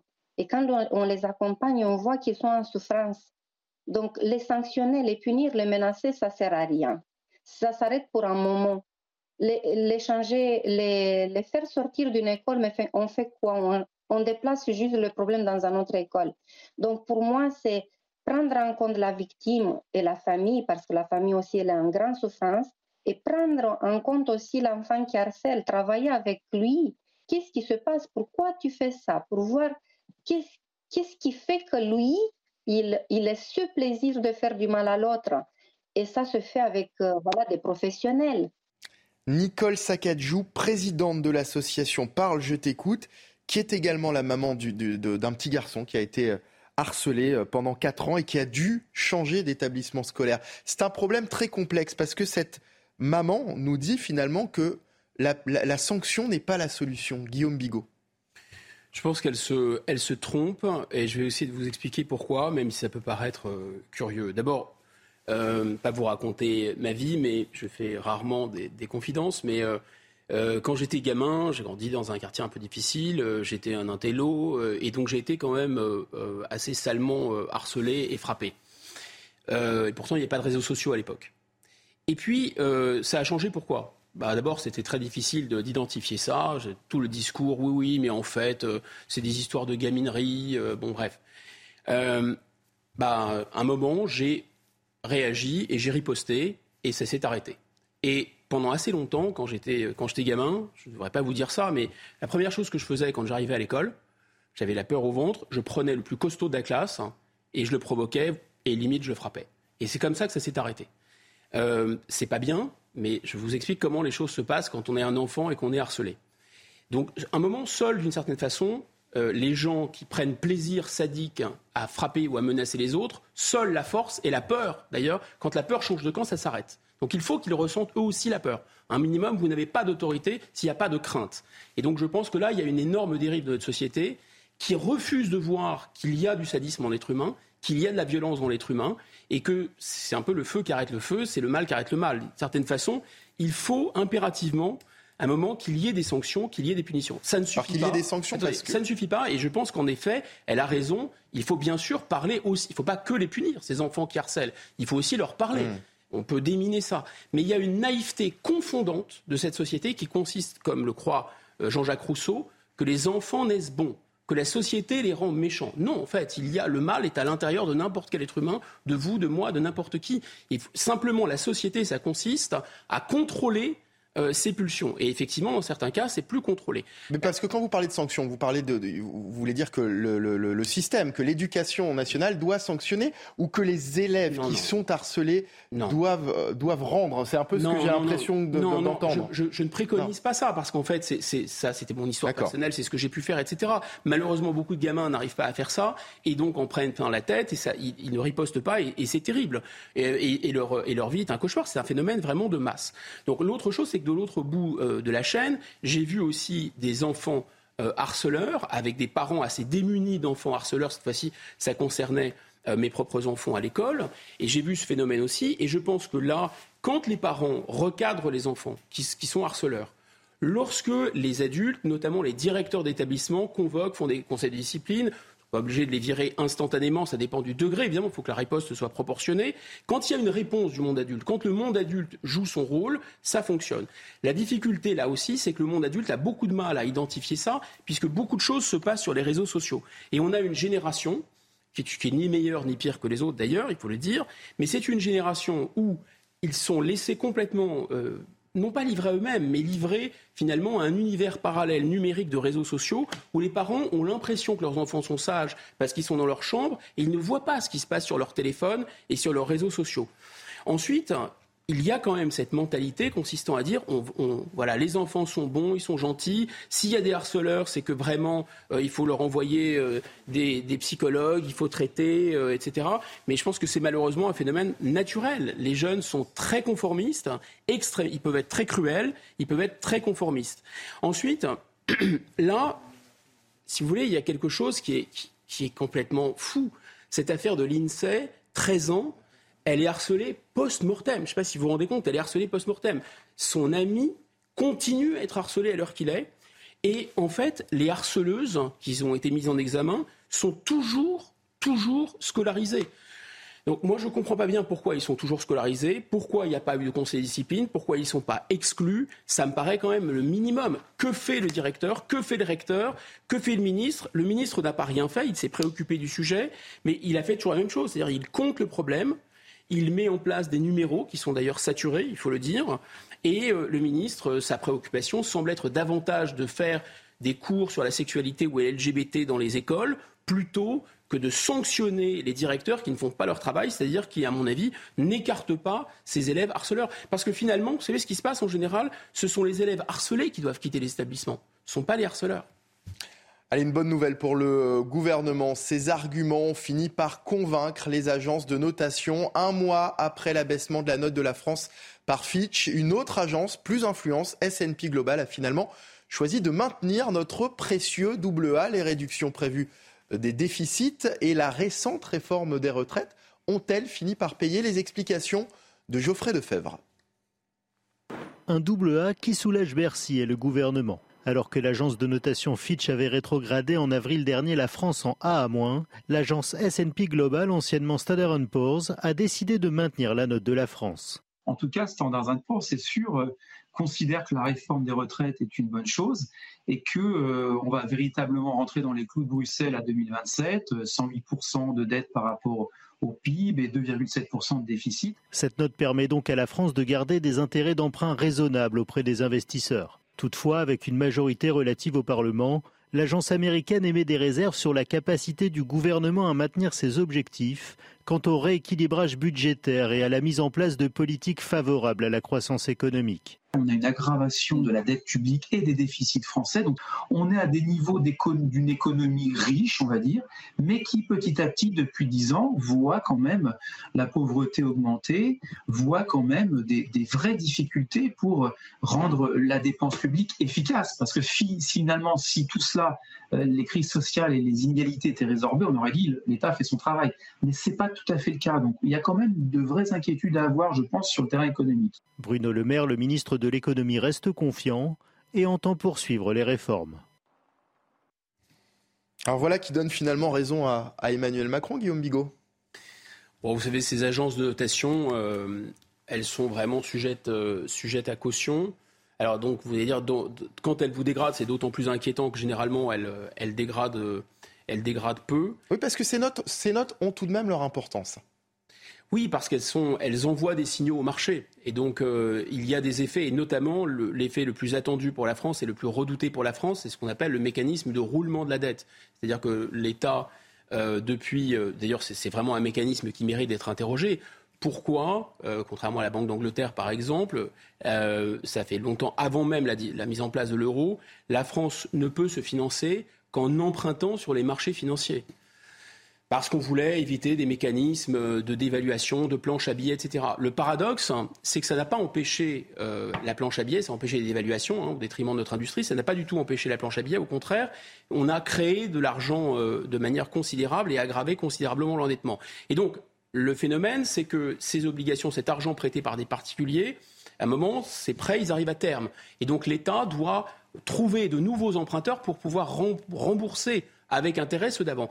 Et pourquoi ces agences et ces notes sont importantes? Parce que si elles se dégradent, ceux qui veulent prêter à la France vont demander, vont exiger un taux d'intérêt plus élevé. Hmm. Et donc, il va falloir que le taux d'intérêt, qui est un prix finalement de l'argent qui est offert et demandé, s'élève. Et donc, ça peut coûter des milliards et des milliards, en quelque sorte. Mais comment être sûr de, leur totale euh, objectivité et aussi du, bien fondé de, leur notation? Qui contrôle ces fameuses agences? On est dans un phénomène plus général qui est que, euh, d'abord, tout est quantophrénique, si j'ose dire. Euh, les réalités qui ne sont pas quantifiées euh, n'existent pas dans tous les domaines. Et donc, dans tous les domaines, vous avez de moins en moins une confiance dans, on va dire, la hiérarchie, l'humain, le contrôle, les hiérarchiques. Vous avez une tendance à compter. On parlait du harcèlement, vous avez l'air d'avoir aucun rapport, mais regardez ce que fait le ministre, il veut compter. Voilà, donc il faut quantifier les choses. En fait, hein, euh, le problème, c'est plutôt d'agir dans la réalité. Et donc là, ce qu'on fait, c'est qu'on va essayer de fabriquer des critères, des marqueurs, des indicateurs chiffrés, et on va confier à des tiers de confiance, c'est-à-dire par exemple les agences privées de notation, donc ça va être le métier, le fait de, euh, contrôler a priori un certain nombre d'indicateurs. Mais en fait, comme on l'a vu avec la, crise en, Grèce, par exemple, bah, vous pouvez frauder, vous pouvez donner des chiffres qui sont relativement faux. Et ça s'est vu. De plus, il y a même des cas de corruption. Si des personnes, les, entreprises en plus ont été liquidées ou ont changé de nom. Mais au moment de l'affaire Enron, vous aviez ces agences de notation qui racontaient n'importe quoi parce qu'elles étaient grassement payées par Enron. Parce que mmh. vous ne dites pas du mal de votre plus gros client en réalité. Donc vous voyez, donc tout ça est un univers un peu factice, un peu parallèle tout à fait euh, qui se base uniquement sur des données chiffrées. En fait, il faut bien comprendre qu'à la racine, le problème, c'est que on ne peut plus se financer nous-mêmes par la Banque de France. Maintenant, d'abord, il y a l'euro, et l'euro interdit d'autres mécanismes qu'un refinancement, euh, euh, enfin quasiment par le marché, puisqu'il y a eu des moments où la Banque centrale européenne a accepté de refinancer directement des dettes d'État, hein, pendant notamment euh, après la crise de 2008. Mais cette situation, on peut dire, on peut pousser un ouf de soulagement. Ça va coûter moins cher aux contribuables que nous sommes, donc tant mieux, parfait, on aura de l'argent moins cher. Mais on sait bien que de manière structurelle, pour la France, mais en général pour les pays occidentaux, pour les États-Unis notamment, l'endettement est massif. Il y a un problème monétaire et financier structurel gigantesque, puisque non seulement les États sont endettés, les entreprises sont endettées, les particuliers sont endettés à l'échelle de l'OCDE. Et vous avez ce phénomène-là qui se dessine avec un arrière-fond qui est la guerre en Ukraine, la Russie et la Chine qui ont décidé finalement de, jouer contre le dollar. Et ça crée des tensions très très très importantes. Je veux inquiéter personne, mais notamment aux États-Unis, on a quand même maintenant des banques qui ont commencé à décrocher et euh, la situation est tendue. Merci beaucoup Guillaume Bigot. Vous restez avec nous? Avec plaisir. Sur CNews, la matinale week-end continue. Nous reviendrons sur ces fusillades qui se multiplient un peu euh, partout en France et notamment euh, à Nantes. sur Europe 1, c'est l'heure de retrouver Lanaïg Monnier et Frédéric Tadei. C'est arrivé cette semaine. Excellent week-end à tous sur CNews et sur Europe 1, bien sûr. Regardez votre météo avec Samsonite Proxys. Légère, résistante, durable. Une nouvelle génération de bagages. Bonjour à tous. Ce week-end, nous avons pratiquement les mêmes conditions météo que cette semaine, à savoir une France coupée en deux parties, une matinée avec un magnifique soleil sur la moitié nord, mais des nuages bas apportés par euh, le vent de secteur nord-est sur le nord de la Bretagne ou encore localement sur le nord de la Normandie, par endroits dans l'extrême sud, des entrées euh, maritimes de l'humidité, alors sous forme de nuages, je vous rassure. Même chose localement sur l'île de Beauté. Ailleurs, un temps sec, pas de précipitation en vue sur 99% du territoire. éventuellement quelques averses localisées ici ou là. Samedi après-midi, toujours cette instabilité orageuse. Oui, ça va reprendre ces orages essentiellement sur les massifs par évolution diurne. Du soleil au nord, un temps à barbecue, mais toujours la bise vers la Manche et la mer du Nord. Ça va souffler en rafale jusqu'à 50 km par heure. 50 km par heure également pour le vent d'automne qui reviendra dans le sud. Les plages de Méditerranée devraient rester à l'écart du temps perturbé pour ce week-end. On regarde les températures. Valeur minimale quasi équivalente à hier matin. Toujours un peu plus fraîche sur un large quart nord-ouest. 9 dans Reims, 10 degrés en moyenne pour la Bretagne. Mais 17 à Bordeaux, même température à Monaco, à Cannes, à Toulon. Et pour Marseille, encore à La Ciotat, les maximales. Regardez, ça va grimper sur la moitié nord. Et oui, la chaleur qui reviendra. Météo France annonce 26 degrés dans Paris, 28 dans Dijon. Et la chaleur qui va se maintenir sur la moitié sud, 28 pour la Ville Rose. On continue avec la suite de ce week-end à barbecue. Surtout si vous habitez sur la moitié nord. Mais l'instabilité orageuse va encore sévir sur les régions du sud. Les températures resteront estivales pour le début de la semaine prochaine. 27 degrés en moyenne sur l'ensemble du territoire pour mardi après-midi. Bon week-end à tous. Et quoi que vous fassiez, faites-le bien. C'était votre météo avec Samsonite Proxys. Légère, résistante, durable. Une nouvelle génération de bagages. 8h59 sur CNews. Bonjour à tous et bienvenue si vous venez de nous rejoindre. Votre matinal week-end en direct jusqu'à 10h avec à mes côtés pour cette troisième heure. Guillaume Bigot, toujours. Tout, tout va bien, Guillaume Toujours. Euh, toujours. Et j'ai le plaisir d'accueillir également Frédéric Durand, directeur euh, de l'inspiration politique. Bonjour, euh, bon, Frédéric. Info, analyse et débat, je vais y arriver. Et tout de suite, voici les titres de votre journal de 9h. Les fusillades se multiplient un peu partout en France et notamment à Nantes ces dernières semaines. Des scènes de violence souvent liées au trafic de drogue et qui semblent difficiles à endiguer. La colère du maire de Saint-Lys en Haute-Garonne après la décision d'ouvrir dans sa commune un centre d'accueil de migrants. Problème, il assure ne pas avoir été prévenu par la préfecture. Et puis une bonne nouvelle pour le gouvernement, ces arguments ont fini par convaincre les agences de notation. Euh, un mois après l'abaissement de la note de la France par Fitch, une autre agence, S&P Global, a finalement choisi de maintenir notre précieux double A. Quand euh, des armes de guerre terrifient les habitants des quartiers depuis quelques semaines, les fusillades se multiplient un peu partout dans le pays, des actes souvent liés au trafic de drogue et qui posent la question de la circulation de ces armes dans le pays, alors que le nombre euh, d'armes justement saisies est en hausse. C'est un sujet de Thomas Bonnet. À Paris, Grenoble ou encore Trappes, les mêmes scènes. Les fusillades se sont succédées cette semaine. Une violence par arme à feu qui gagne même des territoires jusque-là épargnés, comme à Nantua, commune de l'Ain, où une fusillade a fait un mort cette semaine. Par rapport à une, ville de notre importance, 3500 habitants, nous ne pensions pas que c'est quelque chose qui pouvait nous arriver. Une série de fusillades qui interroge à quel point les armes circulent-elles en France? Selon les derniers chiffres des autorités, les saisies ont augmenté de 9,5% en 2022 avec un peu plus de 8000 armes récupérées par les forces de l'ordre. Si l'Office central de lutte contre la criminalité organisée justifie cette hausse par un travail plus efficace, la présence d'armes à feu semble également plus répandue que dans le passé toutes les grandes villes et moyennes villes de France, vous y trouvez des stupéfiants, donc des, armes à feu en circulation. Et euh, je parle essentiellement de la Kalachnikov qui circule beaucoup dans notre pays, beaucoup plus qu'il y a une, quinzaine d'années. Bien évidemment, c'est aller crescendo.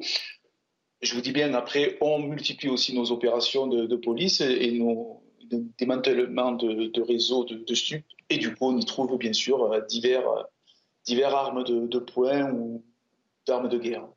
En avril, après une série de fusillades meurtrières à Marseille, le ministre de l'Intérieur Gérald Darmanin avait fait part de sa volonté de cibler les consommateurs pour in fine atteindre le trafic et donc réduire les violences qui en découlent.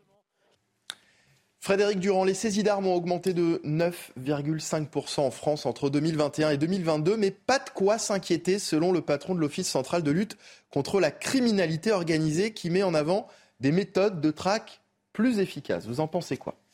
Déjà, on sait que le, ce trafic d'armes-là, enfin, ces armes en circulation sont liées à 99% au trafic de drogue. C'est important de le rappeler. Euh, après, il y a effectivement des gens qui détiennent des armes de façon illégale, euh, mais je dirais c'est c'est plutôt folklorique. Ils sont ils s'en servent pas. Les voyous, eux, s'en servent. Euh, et ensuite, moi, je suis toujours un peu surpris de voir qu'on continue de traiter ce, ce fameux trafic de drogue un peu comme une délinquance comme une autre, sans avoir tout à fait compris qu'il s'agissait de systèmes économiques parallèles vrai système très hiérarchisé, 5 euh, milliards d'euros de chiffre d'affaires par an, 250 000 employés dans la filière, et qu'on ne peut pas le démonter comme ça. Et puis, euh, il y a aussi le fait que ça fait vivre des familles entières, parfois dans certains quartiers euh, difficiles, et que si on note, et c'est pour ça qu'ils ne vont pas tout à fait au bout, les pouvoirs publics ne vont pas tout à fait au bout, parce que si on notait cet argent-là de certains endroits, effectivement, les risques seraient encore plus grands d'explosion. C'est terrible à dire, mais c'est la réalité. Moi, j'ai vécu pendant dix ans à Saint-Ouen, qui était une vraie euh, plaque tournante au niveau régional euh, de, de, la, de la drogue, où tout Paris venait se servir. Euh, il y avait, je crois, 25 points de deal qui faisaient entre 20 et 30 000 euros par four. et on voyait bien, et j'ai vu défiler tous les ministres de l'Intérieur de la période qui disaient ça va s'arrêter, c'est fini. Non, ça ne s'arrêtait jamais. Et donc, en général, l'utilisation des armes, on le sait aussi, c'est le, le, fait de règlement de compte parce qu'il suffit qu'un dealer aille en prison pour qu'un autre veuille le territoire et quand celui qui est en prison ressort de prison, veut récupérer son territoire. Et alors, moi, j'ai, on a vu à Saint-Ouen, par exemple, euh, on a assisté à des fusillades en pleine journée avec des, ce qu'ils appellent des jambisations, c'est-à-dire tirer dans les jambes. Imaginez, vous êtes dans cette cité-là. Dans le meilleur des euh, cas. Hein. Voilà, mais c'est pour donner des leçons. Après, évidemment, on tue aussi. Mais euh, imaginez, vous descendez avec votre enfant dans de ces immeubles-là, et euh, en plein après-midi, à 16 heures, euh, il y a des coups de feu qui sont qui sont donnés. Alors, il n'y a pas de solution miracle, mais il faut vraiment le traiter comme un système économique parallèle et savoir ce qu'on fait, parce que si on continue de le traiter juste comme de la délinquance, alors qu'on est dans un système extrêmement. Alors, j'entendais tout, tout à l'heure Guillaume qui disait effectivement, on est un peu aussi dans du low cost en ce qui concerne euh, les, euh, ce, type d'activité. Mais néanmoins, c'est très très structuré euh, aujourd'hui. Le traiter comme une économie parallèle, ok, effectivement, Guillaume, Frédéric pointe du doigt cette économie qui fait vivre des quartiers, cette économie du, trafic de drogue. Mais comment lutter contre cette économie parallèle, justement? Vivre des quartiers et aussi, et aussi faire vivre l'enfer à des gens qui vivent dans les quartiers. Il faut le rappeler. Je pense que le, maillon faible, c'est quand même le consommateur. On l'a, souvent dit, c'est vrai. Euh, indiscutablement le consommateur et, euh, et, aussi le fait euh, de, disons, de ne pas aller à la racine des problèmes. C'est-à-dire, il y a des zones quand même d'exportation. Ces, ces, produits ne viennent pas de n'importe où. On sait d'où viennent, d'où viennent ces produits. Je pense qu'il faut négocier avec les États qui sont producteurs. Il y a, un, un il y a des négociations à obtenir avec ces États. Euh, et à un moment, quand il y a une tolérance à l'égard de ces, de ces exportations, on peut s'interroger, savoir s'il n'y a pas, je dirais, une complicité, une entente au moins implicite entre les pays de consommation et les pays de production. Parce qu'il y, y, a un niveau, si vous voulez, qui est un niveau plus macro, qui est un niveau plus mmh. géopolitique. Moi, j'ai du mal à croire que la Colombie ne sait pas ce qui se passe sur son propre territoire. J'ai du mal à croire que le Royaume du Maroc ne sait pas ce qui se passe sur son propre territoire, et ainsi de suite. Autre chose très très, très importante, c'est que euh, les, comment, ces règlements de compte, ils sont de moins en moins, euh, j'allais dire, maîtrisés. C'est-à-dire que ça fait de, c'est une violence qui est vraiment totalement anarchique. Ce ne sont plus des professionnels du milieu. Euh, qui font les choses, j'allais dire proprement, même si c'est horrible de dire ça, et qui se tuent uniquement entre voyous euh, en faisant très attention à ce qu'ils font, c'est n'importe quoi. Ce sont des gamins de 15-16 ans euh, qui ne savent pas tirer, qui agissent en pleine rue. Enfin, c'est, on arrive vraiment à une espèce de... Sans excuser, bien sûr, les professionnels du crime. Hein. Il ne s'agit pas du tout des excuser. C'est pas, c'est pas mon propos. Je dis simplement que c'est une violence qui est devenue complètement anarchique euh, et, incontrôlable. Et je faisais allusion à cette ubérisation parce que l'ubérisation, mm. on le voit avec les tueurs à gages, mais on le voit aussi avec le prix des armes qui chute. Et enfin, un dernier point, ça me semble très important, c'est que euh, cette euh, comment ces gens qui, qui, qui, tuent et qui tirent à, tort et à travers, enfin plutôt les, les saisies d'armes, est-ce qu'il faut se, se, féliciter qu'il y ait plus d'armes saisies? Plus d'armes saisies, ça peut vouloir dire qu'il y en a beaucoup plus en circulation aussi. Euh, donc c'est pas nécessairement un bon signe. Une conférence euh, à haut risque a eu lieu hier à, la Sorbonne à Paris. La chercheuse Florence Bergeau-Blacker, auteure d'une étude consacrée aux frères musulmans a été invité à s'exprimer. Il y a trois semaines, l'université parisienne avait pourtant déprogrammé l'événement pour des raisons de sécurité. Oui, c'est donc avec un dispositif sécuritaire renforcé que l'anthropologue du CNRS a pu prendre la parole. Reportage de Fabrice Elsner et Thomas Bonnet. Devant l'entrée de cet amphithéâtre de la Sorbonne, le filtrage est minutieux. Alors si c'est il y a une semaine, ça va marcher, c'était en zoom. Seules les personnes inscrites ont l'autorisation d'entrer. Des mesures de sécurité drastiques suite à l'intervention de cette chercheuse, Florence Bergeau-Blaquer. Son intervention avait été reportée il y a plusieurs semaines par crainte de jeter de l'huile sur le feu, selon la doyenne de la faculté de lettres. Finalement, la conférence a bel et bien eu lieu ce vendredi à la Sorbonne. L'anthropologue, malheureusement habitué aux réticences du milieu universitaire. Toutes les études sur l'islamisme sont en train de, fondre comme neige au soleil. Euh, les conditions, on n'est plus en capacité en fait de, euh, former de, nouveaux étudiants. Euh, parce qu'ils risquent pour leur carrière, parce qu'ils risquent pour leur vie. Un contexte difficile pour Florence Bergeau-Blaquer qui a toutefois pu compter sur la présence d'un grand nombre de ses soutiens. Je suis venu pour soutenir une collègue qui fait son travail et qui est menacée de mort par des gens intolérants. Parfois, la, sécurité est un prétexte pour éviter d'aborder des sujets qui fâchent. En s'attaquant au réseau d'influence des frères musulmans, Florence Bergeau-Blaquer a reçu des menaces de mort et doit désormais être encadrée par un dispositif de sécurité. Frédéric Durand, la sécurité est-elle parfois un prétexte pour euh, éviter d'aborder les sujets qui fâchent? Non, mais il peut y avoir un réel problème de sécurité. Oui, c'est pas bien sûr. non, mais, non, mais évidemment. Cependant, moi, je pense qu'il faut commencer par dénoncer ceux qui disent ne jetons pas de l'huile sur le feu. C'est un discours que d'une lâcheté extrême que je ne comprends pas euh, dans ces milieux-là, parce que une, vous, vous, on peut se rendre compte, il y a des le chercheur, normalement, par nature, il doit pouvoir chercher dans un pays comme la France sur absolument tous les sujets. Et là, on nous explique, attention, il ne faut pas jeter. Et je pense que ça commence là. Le problème commence vraiment là. Parce que qu'il y ait des frères musulmans, moi, je distingue toujours tous les musulmans qui vivent paisiblement leur foi. Et puis, et puis là, il s'agit de, politique. Là, ces gens-là font de la politique. Ils ont, euh, ils ont repris euh, dans les quartiers euh, parce qu'ils font de l'humanitaire, ils font du social, etc. Ils sont extrêmement implantés. alors, certes, ils proposent un visage peut-être plus pacifique que les, islamistes radicaux, mais dans la, euh, dans la théorie, ce sont des, radicaux. Et moi, je pense qu'il faut commencer par dénoncer ceux qui disent ne faisons pas de vagues, ne jetons pas de l'huile sur le feu. Non, ça c'est un discours qui est aujourd'hui, à mon sens, euh, totalement impossible.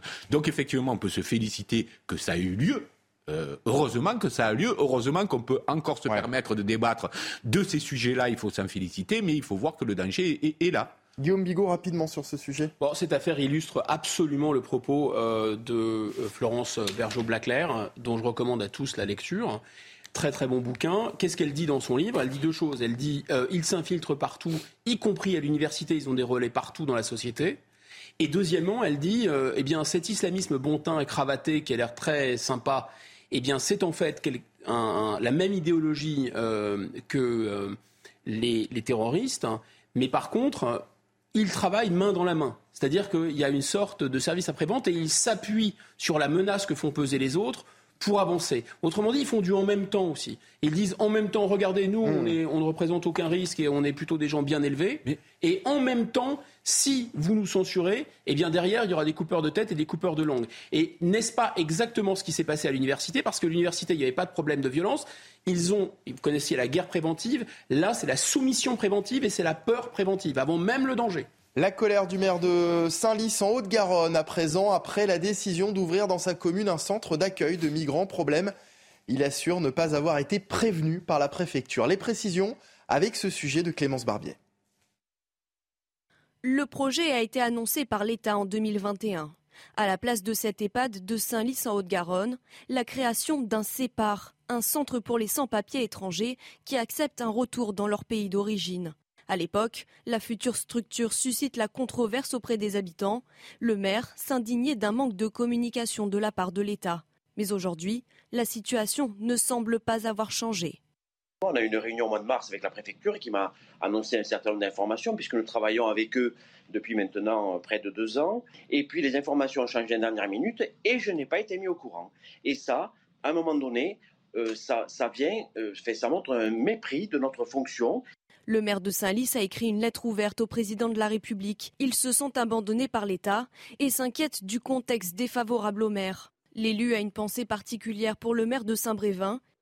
Yannick Morez a démissionné le mois dernier après avoir été menacé par des opposants au déplacement d'un centre d'accueil de demandeurs d'asile près d'une école. Et c'est ce qu'a dit le maire, mon collègue maire de, de, Saint-Brévin, on se retrouve tout seul face à, nos problèmes. Alors sur les choses qu'on porte, on assume bien entendu les décisions qu'on porte, mais, euh, quand c'est l'État, il faut que l'État soit à nos côtés pour nous accompagner. Une trentaine de familles, soit environ 120 personnes, doivent être accueillies d'ici quelques semaines.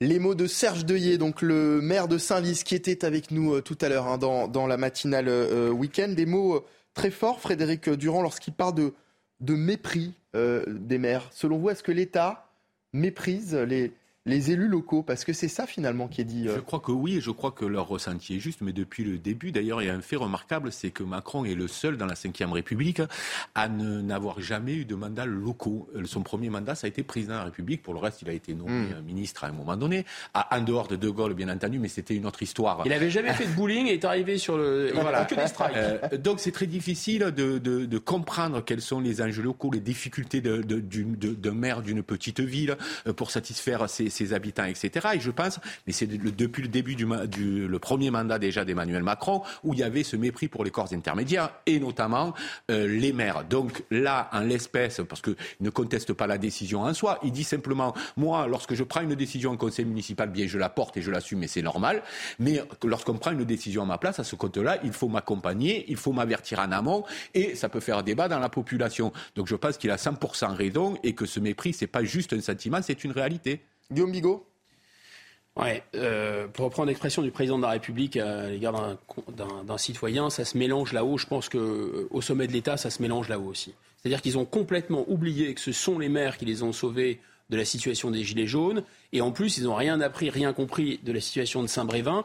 C'est-à-dire qu'ils n'ont là aucune espèce d'excuse. Euh, qu'il faille de temps en temps imposer des décisions, installer des prisons, installer des centres de rétention administrative pour les migrants dans des territoires euh, contre l'avis des autorités locales, je peux l'entendre au nom de l'intérêt général. Mais le minimum, minimum, surtout dans la situation extrêmement explosive où on se trouve politiquement, c'est de, jouer carte sur table, c'est d'être honnête, c'est d'en informer officiellement les maires. Il n'est pas possible que ces maires on par la bande. Enfin, c'est scandaleux. Et enfin, dernière chose, enfin, je croyais que c'était une chance, les migrants. Pourquoi? Ah oui, c'est pour en faire bénéficier tout le territoire. Je comprends mieux. Il est 9h15, euh, vous êtes toujours sur CNews, la matinale week-end continue. Euh, tout de suite, c'est le rappel des titres de l'actualité, c'est avec Augustin Donadieu.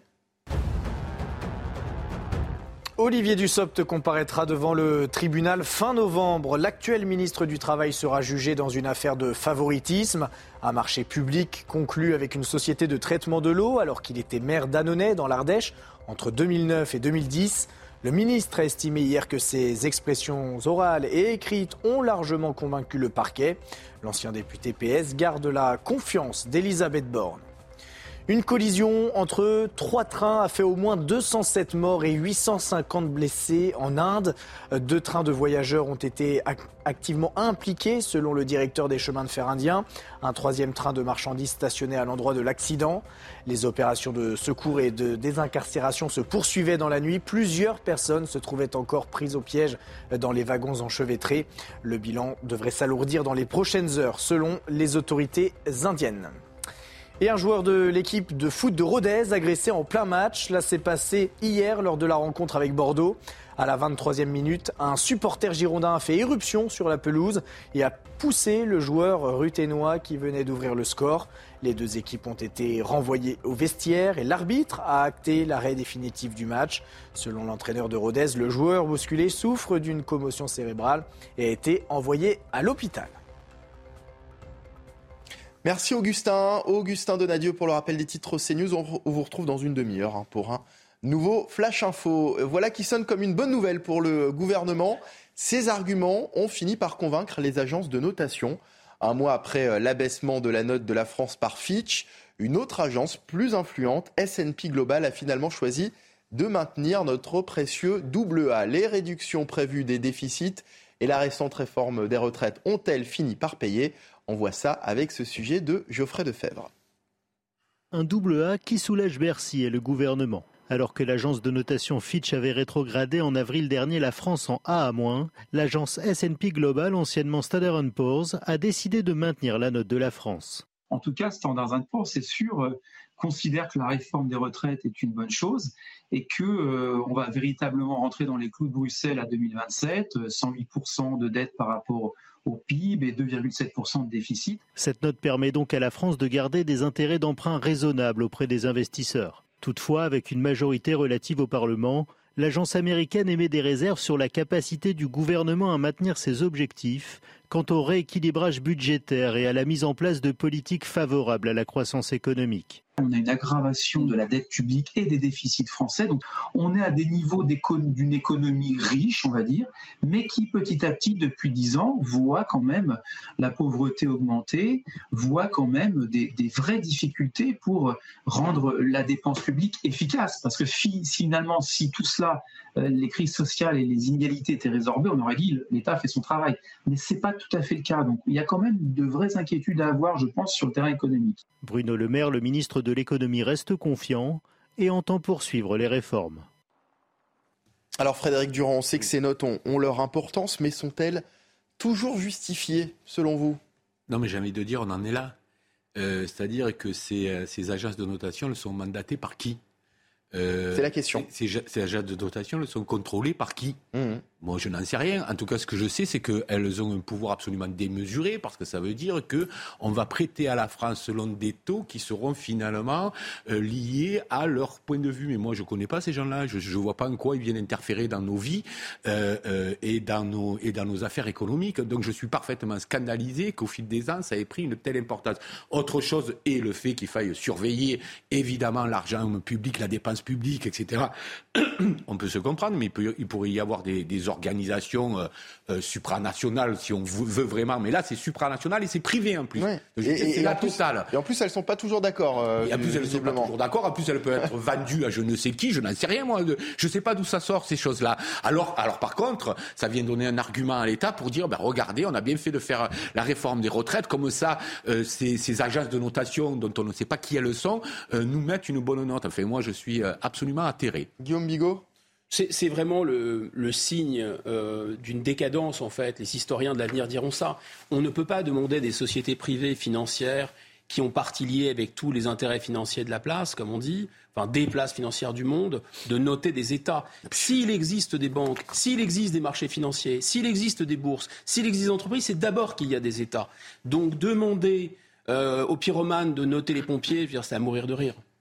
Quels sont les moyens mis en place par euh, l'éducation nationale pour tenter de lutter contre le harcèlement euh, scolaire, alors qu'en France, 10% des enfants considèrent l'école comme un lieu de souffrance On va parler euh, de harcèlement scolaire dans, un instant pour la suite de, de notre matinale week-end. Restez avec nous sur CNews. On marque une courte pause. On revient dans un instant, toujours en compagnie de Guillaume Bigot et de Frédéric Durand. A tout de suite sur CNews. Il est 9h27, bienvenue si vous venez de nous rejoindre sur CNews. La matinale euh, week-end continue, voici les titres de votre journal de 9h30. Alors qu'en France, 10% des enfants considèrent l'école comme un lieu de souffrance, le harcèlement scolaire est-il suffisamment pris au sérieux? Euh, euh, quels sont les moyens mis en place par l'éducation nationale pour l'éradiquer? Reportage au début de ce journal. Emmanuel Macron sur le front des incendies de forêt. Il s'est rendu hier sur la base aérienne de la sécurité civile de Nîmes-Garon et a présenté des moyens supplémentaires pour faire face à une saison qui pourrait être, selon le chef de l'État, très difficile. Et puis l'état de la forêt se dégrade à Mayotte selon l'Union internationale pour la conservation de la nature. Le taux de déforestation annuelle de Mayotte atteint 1,2%, faisant de l'île le département le plus déforesté de France.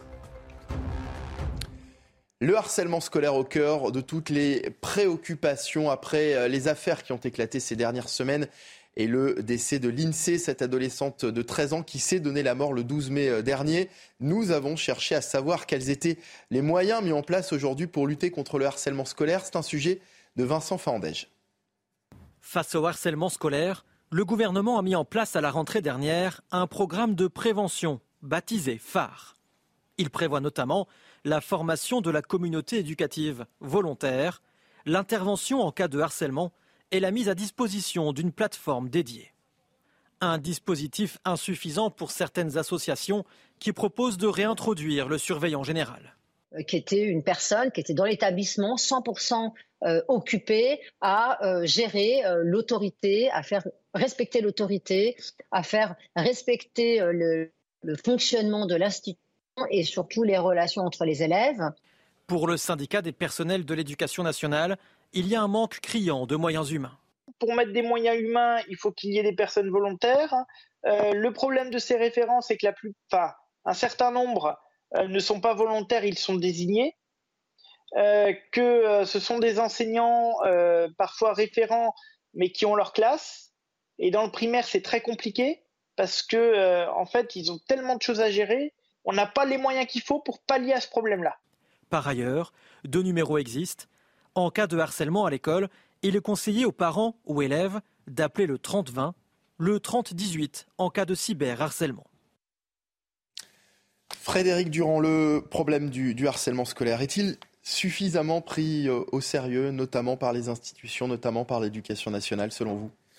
Je crois que des choses ont, été faites euh, réellement, une, sensibilisation. Moi, je vois Orléans, je mes enfants, il y, a, de vraies choses qui sont faites. Cela dit, ça, ça reste un problème euh, extrêmement euh, compliqué. Moi, ce qui m'a choqué dans le, le, dernier événement en date, c'est-à-dire cette affaire de cette jeune fille qui s'est suicidée, euh, c'est que évidemment, on peut questionner le système, mais il y a aussi, en tout cas, en croire à l'avocat de la victime, enfin, des victimes, des parents, euh, il y a un vrai problème au niveau euh, de l'établissement lui-même et notamment du, principal. Enfin, si ça s'est passé comme le dit moi, après il faut que les choses soient prouvées, mais comme le dit l'avocat des, des familles. Euh, cette non-action euh, de la part du principal, à mon sens, une faute lourde. Il porte euh, une, responsabilité si, si ça se vérifie. cela dit, je pense qu'effectivement, il y a une vraie difficulté à endiguer ces phénomènes qui sont de plus en plus violents, qui sont également, je pense, boostés par les réseaux sociaux. Non pas que ça n'existait pas avant sans les réseaux, mais je dirais qu'aujourd'hui, il y a une vraie fragilité dans la frontière entre le réel et le virtuel. Souvent, les choses. Ça veut dire aussi que le harcèlement continue après l'école. Alors qu'avant avant, les réseaux sociaux, ça s'arrêtait à, Donc, on a 10% des enfants qui vont, euh, qui vont en cours euh, la, la, la, peur au ventre. Vous imaginez les difficultés d'étudier dans, dans, ces conditions. Et qui, parfois, et souvent des enfants qui ne disent rien, euh, qui n'osent pas dire parce que, d'une part, ils ont honte, ils pensent que ça ne concerne pas les parents. Enfin, moi, je sais qu'on questionne toujours nos enfants pour savoir s'il se passe quelque chose. Ça ne veut pas dire qu'ils nous le diront. Mais là, dans le cas de l'INSEE, par exemple, elle l'avait dit, tout était. C'est pour ça qu'on questionne aussi le système et national local. C'est que là, on n'était pas dans le cas d'une élève qui aurait euh, tout gardé pour elle et hmm. donc on aurait découvert au dernier moment qu'il se passait quelque chose. Donc oui, euh, c'est assez difficile à comprendre euh, et c'est assez dramatique. Guillaume Bigot, j'ai l'impression que ce qu'on a tendance, on attend qu'il y ait un drame pour en parler en fait. Alors là, vous avez raison, on en parle parce qu'il y a médiatisation. Et donc, le ministre a envoyé une circulaire au, au chef d'établissement. Donc, il n'y a pas de rien n'est pas, n'est, pas fait. Je pense qu'on ne peut pas non plus dire que le ministre n'a pas de cœur ou qu'il euh, ne s'en préoccupe que. Euh, non, mais on est dans un système où un fait divers, voilà, un fait divers, une circulaire, un fait divers, une loi. Bah, c'est le règne des poissons rouges, c'est courant d'air dans la tête, c'est on passe à autre chose, le règne de l'émotion, vers sa petite alarme, etc. Bien sûr, on connaît tout ça par cœur. Mais il y a, euh, Frédéric a raison, il y a des choses qui ont été faites. Je pense qu'il y a un problème plus général. Vous savez, on va, dire les choses simplement, le monde est fait, comme disent les, Asiatiques et les Chinois, de yin et de yang. Il est fait de principes de masculin et de principes de féminin. Le principe du féminin, comme disent les psychanalystes, c'est euh, la tolérance, c'est euh, la parole, c'est euh, la bienveillance, c'est la protection. Le principe du masculin, c'est la sanction, c'est la punition, c'est la loi, c'est la limite, c'est la frontière. Ce monde est, déteste vomit le principe du hmm. masculin. C'est ce que veut faire M. Mendaï qui fait des conférences LGBT dans les classes. Parce que tout est de la faute du patriarcat, tout est de la faute de la loi, tout est de la faute du principe masculin. Et donc, qu'est-ce que dit M. Mendaï Il est toujours dans cette bien-pensance. Il dit Oh, c'est un échec collectif. Déjà, ça ne va pas quand on dirige et qu'il y a un succès, le succès n'est pas le succès du ministre, c'est le succès de tout le monde. Par contre, quand il y a un échec, même si ce n'est pas l'échec personnel du ministre, l'échec, il doit être assumé. Parce que quand quelqu'un est responsable, il doit assumer son échec. Et je reviens à cette distinction du principe du masculin et du principe du féminin. Est-ce que les harceleuses ont été sanctionnées? Alors elles sont mises en examen, c'est vrai, mais elles restent dans la classe. Et elles continuent à harceler post-mortem l'INSA, je ne sais pas si vous imaginez, en disant qu'elles vont aller uriner sur sa tombe, des choses épouvantables. Est-ce que euh, le proviseur du collège a été sanctionné? Non, toujours en place. Est-ce que le recteur a été sanctionné? Non, il est toujours en place. Est-ce que M. Hendaye a été sanctionné par le président de la République, par Mme Borne? Non, ils sont toujours en place. Ces gens resteront toujours en place parce que nous sommes dans un univers dans lequel les problèmes ne se règlent que par la bienveillance, la mièvrerie et la parlotte. Pendant ce temps, Emmanuel Macron était en déplacement hier dans le Gard. Le chef de l'État s'est rendu sur la base aérienne de la sécurité civile de Nîmes-Garon après les terribles incendies de l'été dernier qui avaient ravagé, on s'en souvient, plus de 72 000 hectares. Ce, département du, ce déplacement du président avait un objectif préparer une saison qui pourrait encore être très difficile. Emmanuel Macron a présenté pour ça des moyens supplémentaires face au risque incendie. Les précisions de Barbara Durand et Florian Tardif. Sous les yeux du président, un avion Dash tout neuf livré il y a quelques jours effectue son premier vol. En prévision de l'été, la flotte française de lutte contre les incendies est passée de 2 à 8 avions bombardiers de ce type.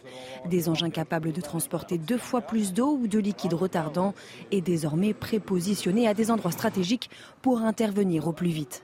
En ayant prépositionné des avions, euh, on, arrive sur le pédicandrome là-bas, on a déjà le plein ou on fait rapidement le plein et on peut intervenir en moins de 20 minutes à une demi-heure en fonction de la distance du feu par rapport au pédicandrome. Donc on gagne une heure de feu et c'est énorme déjà sur un, sur un chantier. Au-delà des moyens matériels, ceux qui luttent contre ces incendies insistent également sur la nécessité de sensibiliser la population sur les comportements à adopter afin de ne pas minimiser la menace. Il n'y a pas que des incendies criminels. Vous avez une voiture électrique qui prend feu ou une voiture thermique qui prend feu en bord de route, la personne elle sauve sa peau, elle laisse sa voiture sur le bord de la route et puis c'est la voiture qui met le feu à la forêt. Les cigarettes, qui contrairement à une idée reçue, il y a pas mal de gens qui disent mais euh, on ne met pas le feu qu'une cigarette. Je l'ai vu. Au 21 mai, 21 000 hectares avaient déjà brûlé en France contre 15 000 l'année dernière à la même date, de quoi laisser craindre un été encore très difficile. Guillaume Bigot, le chef de l'État qui annonce 9 avions supplémentaires à disposition des, soldats du feu, c'est un bon début? Bien sûr que c'est un bon début, on ne peut que le saluer. Il fallait plus d'appareils, c'était certain. 38, c'était très très insuffisant. On va passer à 47. Vous savez, les moyens de la, flotte aérienne euh, de l'aviation civile, c'est d'abord au cœur du dispositif pour lutter contre, le, contre les feux, une fois qu'ils sont déclenchés. Et c'était vraiment euh, formaté pour euh, des incendies uniquement dans le sud de la France, voire même dans le sud-est de la France et en Corse. Maintenant, c'est sur l'ensemble du territoire. Est-ce que c'est suffisant? Sans doute pas. Mais le plus important, je pense, c'est parce que toutes les mesures sont bonnes, elles sont bonnes à prendre, le chef de l'État a raison. Le problème, c'est que derrière, il y a un problème qui n'a jamais été évoqué, c'est le manque de pilotes euh, bien formés, correctement formés, parce que ce sont, ce sont des techniques très très dangereuses et très particulières de voler au-dessus des incendies. Et donc, il faut que ces gens forment les suivants. Ils ne sont déjà pas assez nombreux pour faire voler les avions. Sont-ils assez nombreux pour former les successeurs? Ce n'est pas sûr. En tout cas, je peux vous dire qu'il y a un problème qu'on n'a pas évoqué qui est très grave. Ces pilotes, vous savez, sont tous des héros sont souvent des anciens pilotes de chasse, ce sont d'anciens militaires qui ont été en opération, ils risquent leur vie pour éteindre les incendies et nous protéger. Ce n'est pas le genre de la maison de faire grève. En juillet 2022, ils avaient déposé pour la première fois dans leur histoire un préavis de grève. Depuis trois ans, les pilotes bombardiers d'eau du groupement d'aviation de la sécurité civile souffrent de multiples dysfonctionnements tout en continuant à, mener des missions régaliennes du ministère de l'Intérieur non-versement des primes de vol qui représentent 65% de leur rémunération. Certains, pendant des mois, avaient gagné 3 centimes d'euros à cause d'erreurs de logiciels. Et ils se disaient non respectés, non écoutés. J'espère qu'ils sont maintenant respectés et écoutés. L'état de la forêt euh, se dégrade à présent à Mayotte, en cause notamment les productions agricoles illégales, le prélèvement des eaux de rivière ou encore l'abattage excessif des arbres. Selon l'Union internationale pour la conservation de la nature, le taux de déforestation annuel de Mayotte atteint 1,2% faisant de l'île le département le plus déforesté de France. Reportage auprès euh, des agents de l'Office national des forêts qui tentent de démanteler les plantations illégales. Jean-Luc Thomas et Geoffrey Gonard. Faire un prélèvement de tomates pour faire des recherches de résidus.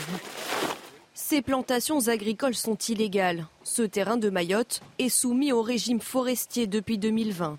Reconnaître la parcelle complète de, euh, des cultures. Donc devant, vous allez avoir un trinôme qui va progresser en tête, histoire d'éclairer la progression. Objectif pour ces gendarmes et ces agents de l'Office national des forêts. Il y a une personne qui marche en crête là-haut.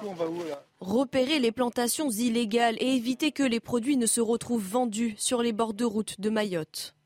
Bien évidemment, ça contribue à la déforestation, ça contribue à alimenter tout un marché, une économie parallèle, produit avec des, des produits phytosanitaires dans des quantités euh, astronomiques. Plus loin, les agents repèrent d'autres infractions. Je recherche un seuil de prélèvement d'eau, en fait, qui doit être dans la zone. On a un ruisseau en contrebas et on a pu voir qu'il y a des captages euh, vraisemblablement illégaux. Le jour où nous ferons notre opération, il est bien entendu prévu de retirer tous ces captages illégaux. 50 personnes sont mobilisées lors de cette opération visant à lutter contre ces atteintes à l'environnement. Prochaine étape, la destruction de 18 hectares de culture sur ces plantations illégales. L'actualité euh, internationale à présent, Harold Iman, spécialiste euh, des questions internationales, vient de nous rejoindre. On va parler de la, guerre euh, en Ukraine. les frappes aériennes se multiplient contre des cibles ukrainiennes. Et fait nouveau, Harold, des attaques provenant d'Ukraine sont menées désormais contre le territoire russe. Oui, alors déjà depuis un mois, l'armée russe projette des centaines de missiles et de drones sur toutes les villes d'Ukraine, même euh, dans l'ouest du pays. La capitale Kiev reçoit souvent plus de 50 missiles par nuit. Cette nuit passée, c'est de nouveau Kharkiv visé par les euh, bombardements, vous voyez en droite. Euh, Bref, c'est un feu d'artifice d'abord à partir du ciel. L'armée ukrainienne a utilisé abondamment les missiles de défense antimissiles occidentaux, nommément les Patriotes, pour protéger efficacement son ciel. Et voici que maintenant, cette armée ukrainienne riposte. Elle tire sur le territoire russe, principalement des drones et quelques missiles, sur Belgorod, qui est juste à côté de la frontière, et même sur Kursk, euh, essentiellement sur des dépôts de munitions. Euh, nouveauté, deux groupes de Russes anti-Poutine, l'un néo-nazi et l'autre moins extrême, font des incursions armées dans la région de Belgorod. Bien sûr, le gouvernement ukrainien est au courant de ces attaques terrestres que lui-même ne veut pas mener. N'oublions pas que les tirs ukrainiens sur la Russie ne sont même pas le centième des tirs russes sur l'Ukraine. La riposte ukrainienne sur euh, le territoire russe avec ces, bombardements euh, récents, hein, ces attaques de drones sur euh, Moscou. Guillaume Bigot, c'est un tournant dans le conflit, cette histoire? Non, pour l'instant, tant qu'il n'y a pas vraiment de, contre-offensive, on ne peut pas encore parler de, de, tournant. Ça fait partie d'une guerre psychologique, c'est très difficile hmm. à décrypter d'ailleurs. Qu'est-ce que ça signifie? Qui est derrière? Moi, juste une chose, enfin, on admet qu'il y a, euh, c'est pas l'Ukraine, hein, c'est pas Zelensky non plus, sûrement pas, mais qu'il y a des éléments néo-nazis et notamment dans ces anti-Poutine russes, hein, ça c'est clair et net. Hein, qui les actionne J'ose espérer que euh, ce ne sont pas les services occidentaux et ce n'est pas le régime de Kiev qui fait ça. Parce que, à part envoyer euh, des chars allemands et maintenant des néo-nazis pour alimenter la propagande de Poutine, il n'y a rien de mieux en fait. Frédéric Durand non, ce qu'on se dit à, propos de ce conflit, quand on le voit de l'extérieur, de loin, comme c'est notre, notre cas en France, d'abord que c'est évidemment un drame au quotidien pour eux. On a toujours du mal à se dire, nous on en parle, on le commente, et, que, et que dans ces pays-là, au quotidien, ils ont peur et ils vivent cela. Mais c'est surtout qu'on voit de moins en moins euh, le, la résolution de ce conflit. C'est-à-dire qu'on on, a vu, tout, enfin, au bout de, de 5-6 mois, il y avait mm. des espoirs de négociation.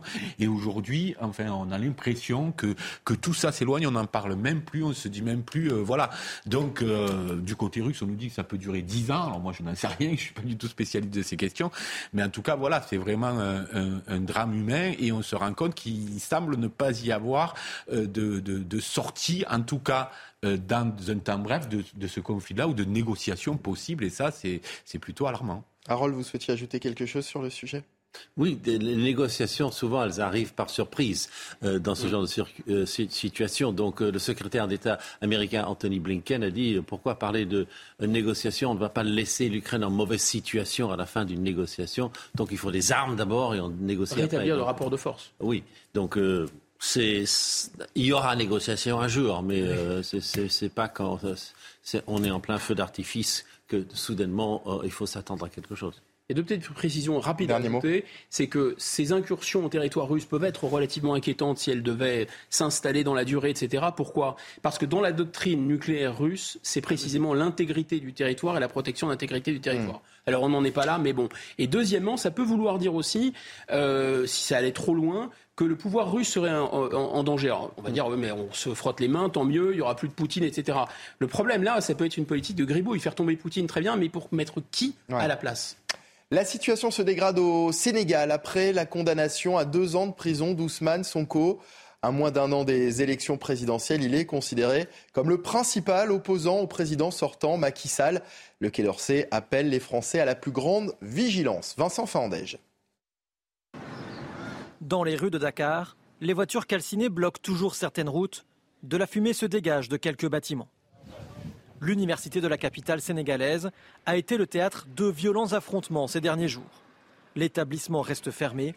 Les étudiants sont appelés à rentrer chez eux. C'est vraiment déplorable parce que nous ne nous attendons pas à ça. Parce que les affaires politiques, ça ne devait pas nous concerner, nous étudiants qui sont ici. Depuis jeudi, le pays est secoué par de vives altercations entre jeunes et forces de l'ordre. Les manifestants protestent contre la condamnation d'Ousmane Sonko à deux ans de prison pour corruption de la jeunesse. Sa peine pourrait le rendre inéligible à moins d'un an de l'élection présidentielle, alors qu'Ousmane Sonko est présenté comme étant le principal opposant au président sortant Macky Sall. C'est grave. On ne peut pas battre avec son peuple. Il faut écouter la jeunesse. Pourquoi la jeunesse s'est barricadée comme ça? Il faut écouter la jeunesse. Face à ces violences, le ministère des Affaires étrangères recommande aux Français vivant au Sénégal d'éviter tout rassemblement et de rester informés de la situation. Les expatriés, eux, conseillent aux personnes souhaitant s'y rendre de décaler leur voyage. Harold Iman, un mot sur euh, ce sujet du, Sénégal et sur l'inquiétude des Français. Oui, ils peuvent être inquiets, mais par le passé, il y a eu des remous euh, terribles comme ça au Sénégal. Il ne leur est rien arrivé.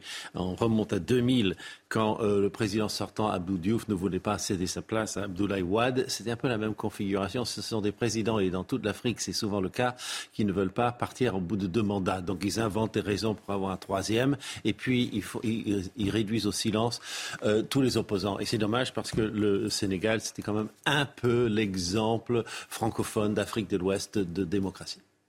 Un mot là-dessus, Guillaume Oh non, en un mot, c'est bah, l'opposition, là en l'occurrence, il ne faut pas être naïf, hein, elle, est, elle, est, largement euh, euh, traversée par des mouvements islamistes et, probablement derrière, euh, la Russie et la Chine sont à la manœuvre hein, pour nous virer du coin. 9h46, la matinale week-end continue, mais d'abord c'est le rappel des principaux titres de l'actualité, c'est avec Augustin Donadieu. La France reste une bonne élève. L'agence de notation S&P Global a décidé de maintenir le double A de l'Hexagone. Cette note signifie que le pays a la capacité de rembourser ses dettes. Bruno Le Maire salue un signal positif. L'agence américaine justifie le maintien de cette note par les réductions prévues des déficits et la réforme récente des retraites. En Europe, l'Allemagne et les Pays-Bas sont parmi les pays les mieux notés, avec le niveau triple A que la France a perdu en 2012. L'ONU vise une première version d'un traité contre la pollution plastique d'ici fin 2023. Après cinq jours de discussions laborieuses à Paris, 175 pays se sont mis d'accord sur euh, l'écriture d'un texte d'ici au prochain sommet de négociation fixé fin novembre à Nairobi. Objectif, la réduction de production mondiale de plastique. Greenpeace déplore en revanche que les pays producteurs de pétrole et l'industrie des énergies fossiles fassent tout pour affaiblir le futur traité et retarder le processus. Et en sport, le Paris Saint-Germain a décroché le dixième titre de champion de France de handball dans son histoire. Le neuvième consécutif, victoire 35 à 32 hier soir contre Nantes. Mais les joueurs de la capitale n'auront pas beaucoup de repos. Dans deux semaines, ils seront à Cologne en Allemagne, où ils visent une première couronne continentale dans la finale à 4 de la Ligue des champions de handball. Si Augustin. Le Canada en proie aux flammes alors que les incendies sont de plus en plus nombreux et que l'été n'a pas encore commencé. Sur place, la situation semble hors de contrôle. Des dizaines de milliers de personnes ont déjà été évacuées. Le récit de Barbara Durand. Ici, à l'est du pays, dans le comté de Shelburne, les incendies sont dévastateurs. Les pompiers sont sur tous les fronts. Plus de 200 feux étaient encore actifs dans la soirée, dont près de la moitié hors de contrôle. En cause, une vague de chaleur extrême. Dans la province de la Nouvelle-Écosse, l'armée a été envoyée. Je veux prendre un moment pour parler des incendies dévastateurs qui frappent notre pays. Des civils sont en train d'être déplacés. C'est une période effrayante pour beaucoup de gens d'une côte à l'autre du pays. Conséquence de ces incendies, plus de 38 000 personnes ont été contraintes de quitter leur domicile, dont plus de 11 000 au Québec. Le Canada est confronté à l'un des printemps les plus catastrophiques de son histoire. Presque toutes les provinces sont actuellement concernées par des feux gigantesques. Depuis le début de l'année, plus de 2,7 millions d'hectares ont déjà brûlé. C'est huit fois plus que la moyenne des 30 dernières années. Allez, on passe à la chronique sport avec du football. Et après 14 ans d'attente, le Havre monte en Ligue 1. Votre programme avec Groupe Verlaine. Installation photovoltaïque garantie 25 ans. Groupe Verlaine, connectons nos énergies. Le Havre a dû attendre plusieurs semaines, mais ça y est, l'attente, la longue attente a donc pris fin pour le Havre, sacré champion de Ligue 2 et promu en Ligue 1. Scénario là aussi assez incroyable. Euh, le Havre qui s'impose face à Dijon, 0 le but de Casimir. Le public envahit la pelouse trop tôt pour célébrer. Les deux équipes entre au vestiaire. De longues minutes d'interruption. Dijon ne veut pas ressortir. Du coup, il n'y a que les Havrais qui ressortent. L'arbitre, vous l'avez vu, a sifflé la fin du match. Cette fois-ci, l'envahissement de la pelouse, il est bon. Il est bon pour fêter surtout ce retour en Ligue 1 des Havrais 14 ans après leur dernière apparition. C'est logique au vu de leur saison puisqu'ils étaient leaders depuis la 14e journée. C'était votre programme avec Groupe Verlaine. Isolation par l'extérieur avec aide de l'État. Groupe Verlaine, connectons nos énergies. Merci beaucoup Frédéric euh, Durand, directeur de l'inspiration euh, politique, dont voici le dernier numéro avec cet entretien de Patrick Ollier, hein, le président de la métropole du Grand Paris. Merci. Merci Guillaume, à demain. Merci, à demain. C'est la fin de votre matinale week-end. Merci à Roldiman également qui est, qui est, resté en plateau. On revient demain à partir de 7h. Dans un instant, ce sera le journal de 10h suivi de votre rendez-vous santé du samedi matin. Bonjour docteur Millot. Brigitte euh, Millot nous parlera du cœur et d'un examen pour prédire des risques d'infarctus. Bon week-end sur CNews et à demain. Regardez votre météo avec Samsonite Proxys. Légère, résistante, durable. Une nouvelle génération de bagages. Bonjour à tous.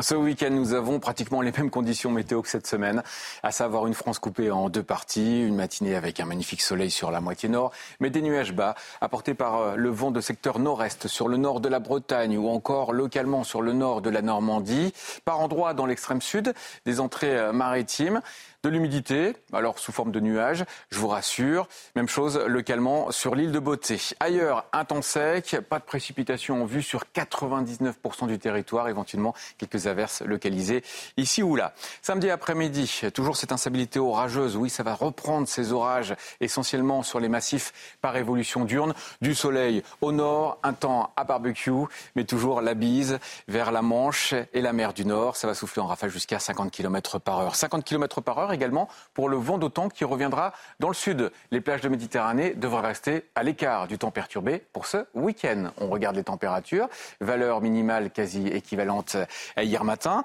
toujours un peu plus fraîche sur un large quart nord-ouest, 9 dans Reims, 10 degrés en moyenne pour la Bretagne, mais 17 à Bordeaux, même température à Monaco, à Cannes, à Toulon et pour Marseille, encore à La Ciotat. Les maximales, regardez, ça va grimper sur la moitié nord. Et oui, la chaleur qui reviendra. Météo France annonce 26 degrés dans Paris, 28 dans Dijon. Et la chaleur qui va se maintenir sur la moitié sud, 28 pour la Ville Rose. On continue avec la suite de ce week-end à barbecue. Surtout si vous habitez sur la moitié nord. Mais l'instabilité orageuse va encore sévir sur les régions du sud. Les températures resteront estivales pour le début de la semaine prochaine. 27 degrés en moyenne sur l'ensemble du territoire pour mardi après-midi. Bon week-end à tous. Et quoi que vous fassiez, faites-le bien. C'était votre météo avec Samsonite Proxys. Légère, résistante, durable. Une nouvelle génération de bagages. Bonjour à tous, la France reste une bonne élève. L'agence de notation S&P Global a décidé de maintenir le double A de l'Hexagone. Cette note signifie que le pays a la capacité de rembourser ses dettes. Bruno Le Maire, le ministre de l'économie, salue un signal positif. L'agence américaine justifie le maintien de cette note par les réductions prévues des déficits et la réforme récente des retraites. En Europe, l'Allemagne et les Pays-Bas sont parmi les pays les mieux notés avec le niveau AAA que la France a perdu en 2012.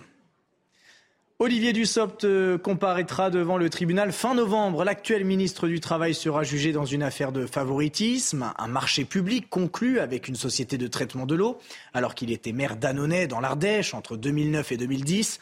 Le ministre a estimé hier que ses expressions orales et écrites ont largement convaincu le parquet.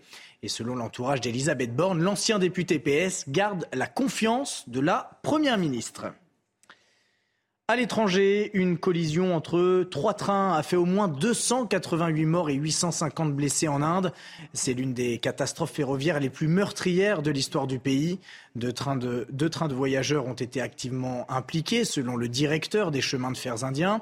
Un troisième train de marchandises stationné à l'endroit de l'accident.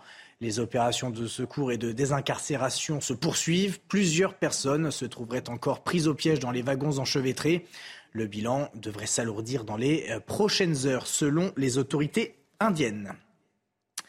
Retour en France, le Paris Saint-Germain a décroché le dixième titre de champion de France de handball de son histoire, le neuvième consécutif, victoire 35 à 32 hier soir contre Nantes. Mais les joueurs de la capitale n'auront pas beaucoup de repos. Dans deux semaines, ils seront à Cologne en Allemagne, où ils viseront une première couronne continentale dans la finale à 4 de la Ligue des champions de handball. Et restez bien avec nous sur CNews dans un instant, votre rendez-vous santé. bonjour docteur Millot, Brigitte vous parlera de, de, votre cœur et des examens à suivre pour prévenir les infarctus. Bonne journée à tous sur CNews.